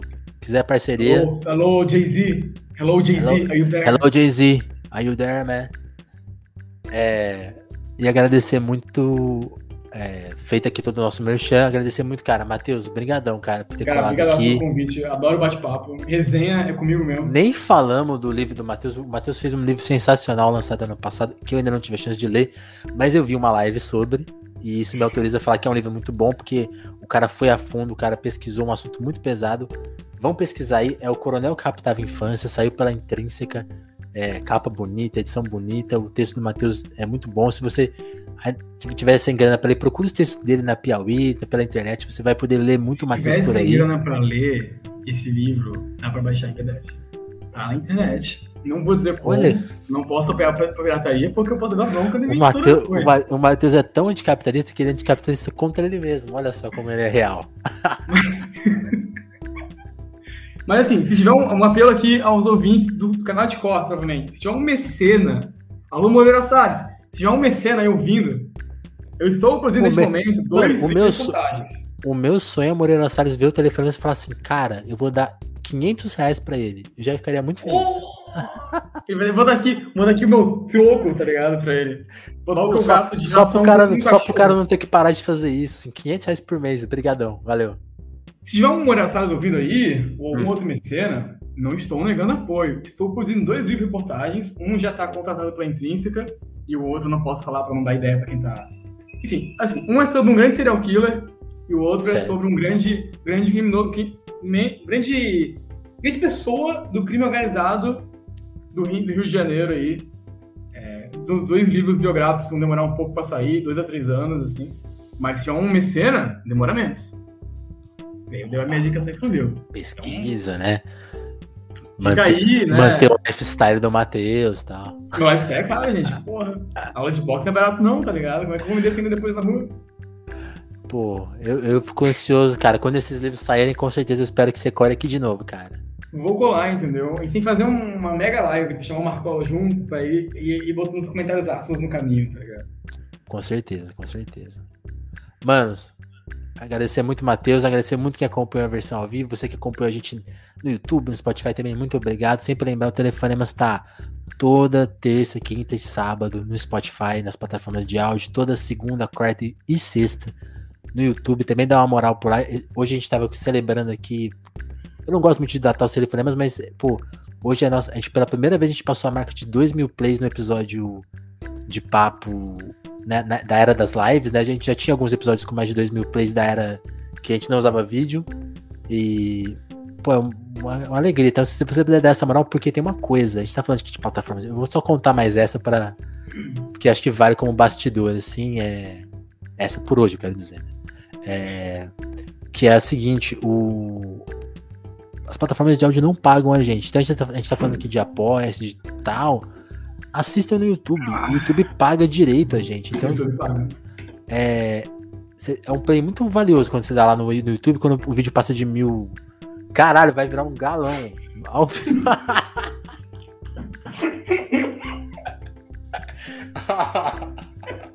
não, não, não podia deixar essa passar. O Matheus tá, tá com sede. Tô muita sede, porra. Tá, tá, tá mestrando agora há pouco, cara. Deixa o pai. Então, assim, o seu play no YouTube é muito valioso, cara. Vocês fazem a diferença lá. Então, todo vídeo que passa de mil plays, cara, é um puta sucesso. E, assim, são poucos ainda, porque a gente tá começando lá no YouTube, assim. A gente tem nem um ano de YouTube. É, com Aí, Casimiro, né? Alô. Essa, alô, Casé, grande fã seu aqui. Todo mundo tá aqui, grande fã seu, por favor, se puder dar um retweet aí no telefone. E, inclusive, já fica aqui a promo. O episódio tem um episódio lá hoje já. Se você tá vendo aí no. É, é o episódio justamente anterior a esse, que é com o editor do corte do Casimito. Então, a Telefonemas é a investigação, a gente foi descobrir como que é a vida do homem que mais trabalha no Brasil. Então tem mais o essa. O jovem que mais trabalha no Brasil. O jovem que mais trabalha no Brasil como ele edita oito vídeos por dia. A gente descobriu, tá? Ele conta lá no, no podcast. Ele não dorme, né? Com certeza. Ele, ele, ele, ele, tem que acompanhar o casé de madrugada e editar pra lançar durante o dia. Ele, ele falou que uma época ele não dormia. É sério. Teve, agora agora ele, tá, ele, tá, ele tá dormindo e vai contratar mais uma pessoa. Ou seja, o Casé tá, é o cara que mais emprega no Brasil, em, em breve. Em breve. Isso aí dá. Competindo com o Felipe Neto ali. Pau a pau, pau a pau. Ele, pau ele pau. falou que. Ele me contou que ele só não tá mais seco que o Felipe Neto porque vários vídeos do YouTube não são monetizados porque tem direitos ele, autorais. É, porque ele utiliza essa grande maldição moderna que é o direito autoral. Pirateio telefonemas eu, também. Eu conheci uma mina nesses tempos. É, tava, tava, tava. Contar dois causos breves aqui. É, tá ao vivo ainda, hein, Matheus? Tá, tá ao vivo ainda, mas eu, eu, eu, eu, eu sou um homem, eu sou um homem livre, entendeu? E aí eu tava, no, tava tipo, fazendo matéria na Copacabana, né? Acabou nem uhum. matéria, porque, enfim, coisas de jornalismo mesmo. Mas passei lá cinco horas caminhando pela praia durante o, durante o Réveillon. Aí eu conheci uma mina que ela tava, tava falando com os franceses, e aí uma, uma das pessoas na roda era brasileira. Ela disse, ah, qual é o teu nome? Daí a gente começou a resenhar, né? E, tipo, ela falou o quê? Que ela, que ela, via, ela viaja o mundo, não sei o que, não sei o quê. Eu falei, ah, o que você faz? Ah, eu sou advogada. Eu assim, porra, maneiro, o que, que você trabalha de advogado? Ela ah, trabalha com direitos autorais, garanto direitos autorais.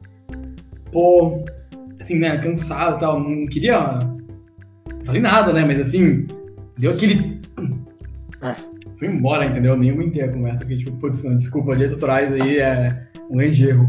Porque simplesmente a melhor música de Zu do Bacchus do Blues, ali no, no álbum dele, não tá online. Porque o Milton Nascimento deixa ficar online que ele utiliza uma vogal estendida do Milton Nascimento para fazer para fazer instrumental de sample. Não a melhor música. A melhor música. Cigarro depois do sexo, melhor verso. Não tem, não tá ali, entendeu? Porque essa, essa coisa de autorais impede culturas como a do rap de, de continuar, sabe? Cultura da internet também. De, e agora com o NFT, o direito, o direito autoral atingiu outro nível de, de posse e de, de função ao capital, assim.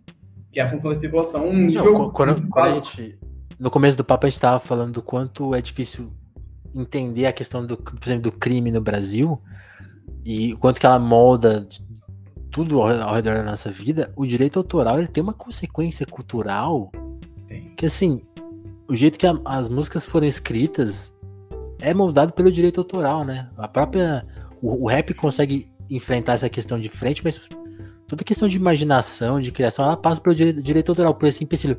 Ah, eu não posso usar uma coisa que já foi usada. Tanto para criativa, é. criatividade, você pode falar, pô, então isso estimulou as pessoas a criarem mais, talvez. mas também fez uma prisão, né? Falou, ó, o limite é esse aqui, ó. Daqui ninguém passa. Você não pode. Uma coisa é você, é você garantir nada. o direito de, assim, é, o reconhecimento da autoralidade do, do, primeiro. Tipo assim, porra, vai fazer o um negócio, dá o crédito do nascimento e acaba de defender Outra coisa é impedir que seja utilizado porque o dinheiro fica um cara só. Tipo, isso pra mim é ridículo. É totalmente, ridículo, totalmente. ridículo. Se alguém quiser pegar, eu só não falo isso no meu livro porque o meu livro é muito pesado, mas se alguém quiser pegar um conto meu publicado em alguma coletânea e fizer uma sátira em cima, isso já vai me importar, entendeu? Porque, porra, é, é, a cultura é livre, ela é, ela é, ela é moldada pelo, pelo cotidiano, pela nossa interpretação e reinterpretação. O que, que seria. Pô, dois grandes diretores dos Estados Unidos, Tarantino e Scorsese, os caras bebem de tudo constantemente e abertamente. Imagina se dá problema pra eles por isso, eventualmente. Porque cinema é mais difícil de dar com isso, mas se quiserem encrencar, encrenca. Sim. Outro caso. Não, é... Tá, é, agora você ficou devendo uma, vai. É, mas é bem, é bem aleatório isso que eu achei engraçado no meu. No meu no carnaval, tava. Carnaval, no novo ali, tava cobrindo Copacabana. Tá no meu uhum. Twitter isso, assim, tá. tá esse site que é engraçado só. E aí, tipo, eu vou entrevistar um francês, tipo assim, porra, falei com muita gente, falei com é, gente que tava acampando, gente que eu tava visitando, gringo, traficante, comerciante, todo mundo que tava na praia, que tava trabalhando de alguma forma também tava conversando. Esse inclusive, ano? Não, é, inclusive não dá muito dinheiro vender droga no ano novo. Faz isso, tá? Fica a dica aí. Ideias, porque... Fica a dica, não invista nisso. E aí, é, aí eu, eu, eu, encontro tipo, um grupo de francês, eu começo a desenrolar aquela mistura de inglês com francês ali, né? Porque eu não sou muito bom de francês ainda. Uhum. E aí, uh, no meio da rodinha, de seis franceses, a mina só mete o seguinte, uma mina que, é, que ela é descendente de, de, de, de vietnamita. Ela mete assim, I want to fuck you. E todo mundo na roda fica assim, ah, desculpa, é, desculpa o constrangimento, tá? Assim, what, what you say? What you say? Here? Right now? E aí eu fui tipo assim, ah, conversar, né? Daí eu entrevistei todo mundo, aí eu vou entrevistar ela, aí eu vou entrevistar de fato, né? Aí ela começa a pedir pra tirar selfie no celular comigo, passa o Instagram dela, dá um selinho, e ela diz, ela diz assim, ah, tenho namorado. Aí eu fui tipo, What? Está aqui. Eu assim, é, então, é um problema se eu pedir pra te beijar? Ela, sim, eu tenho namorado. E ela dá um soco no peito com toda a força dela e começa a rir, assim, sardonicamente, tal qual um Caramba. E eu fico tipo. Ué, mas você tava falando. O que tá acontecendo, tá ligado? Eu sempre tenho namorado, não viaja, e fico tipo. Simplesmente Rio de Janeiro, né? A história da minha vida quase sempre cai nesse tipo de situação. E é uma denúncia cuidado. ao vivo, ao vivo, cuidado franceses, hein? Principalmente os bêbados. Ao vivo uma denúncia aqui no, no ah. Telefonemas. Estou eu caminhando em Copacabana, posto 3. Logo abaixo tá é, um morador de rua e uma moradora de rua. Certo. Mais uma terceira pessoa que também mora na rua. E, e o cara tá espancando a mina. Caralho. Tipo assim, um cara, um cara forte e tal. Cotovelada, tá ajoelhada e tal. Eu, assim, porra, equipamento, né? Tipo, não vou me meter numa situação de alto risco assim, porque tem policial do lado. Quem não conhece Copacabana, é, Copacabana, a Leblon, todos eles são por postos. São postos de guarda-vida. Então, lá em cima, tinha guarda-vida. Todos eles observando, tipo, de cima a situação, cagando. Do lado, tinha bombeiro, vendo a situação, cagando. Aí, eu, assim, falei com o bombeiro e falou, fala com a polícia. Fala com a polícia. Ele falou assim, ah, vou chamar o... que tá de ronda, né? Eu fiquei meia hora ali. Tipo assim, a mulher chegou a se desvencilhar e ficou distante do cara. O cara jogou umas coisas nela, mas ela desviou e tal. E aí ela ficou olhando a distância até o cara ir embora, o carinha voltava. Tipo, era uma situação muito tensa, né? Não conseguia, não conseguia nem aproximar, assim, pela periculosidade. E... E a polícia nunca apareceu. Caralho. É a polícia do lado. E aí tem, tem colegas que foram assaltados com a polícia do lado, em Copacabana, assim. Assaltado mesmo, assaltado de arma, de faca e tal. Não foi assaltado de de furto, de assalto furto, mesmo. Sim. Então, tipo assim, é, voltando lá atrás, né, para fechar o arco narrativo desse, dessa conversa, como... Provando que isso foi tudo roteirizado? Tudo roteirizado, tudo roteirizado, que é mais, mais roteirizado que o BBB 22. Como confiar... Aliás, essa, essa, essa conversa prova que o Matheus não vai participar do BBB 22, né?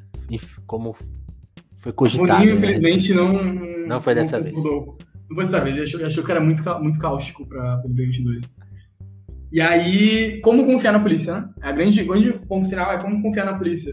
Porque qual é a função real da polícia se ao ser um cidadão comum é assaltado na frente deles e nada acontece, e um morador de rua, uma moradora de rua é espancada de forma violenta e nada acontece. Como governo de instituições de segurança pública no geral, porque o bombeiro, pô, eles estão em quatro, viu o bombeiro fazendo nada, deu meia hora, subiram duas, três minas para o banheiro dos bombeiros, tem um banheiro de baixo e um banheiro de cima. E eles, e quando a mina tava saindo, o bombeiro tava de flatzinho com ela.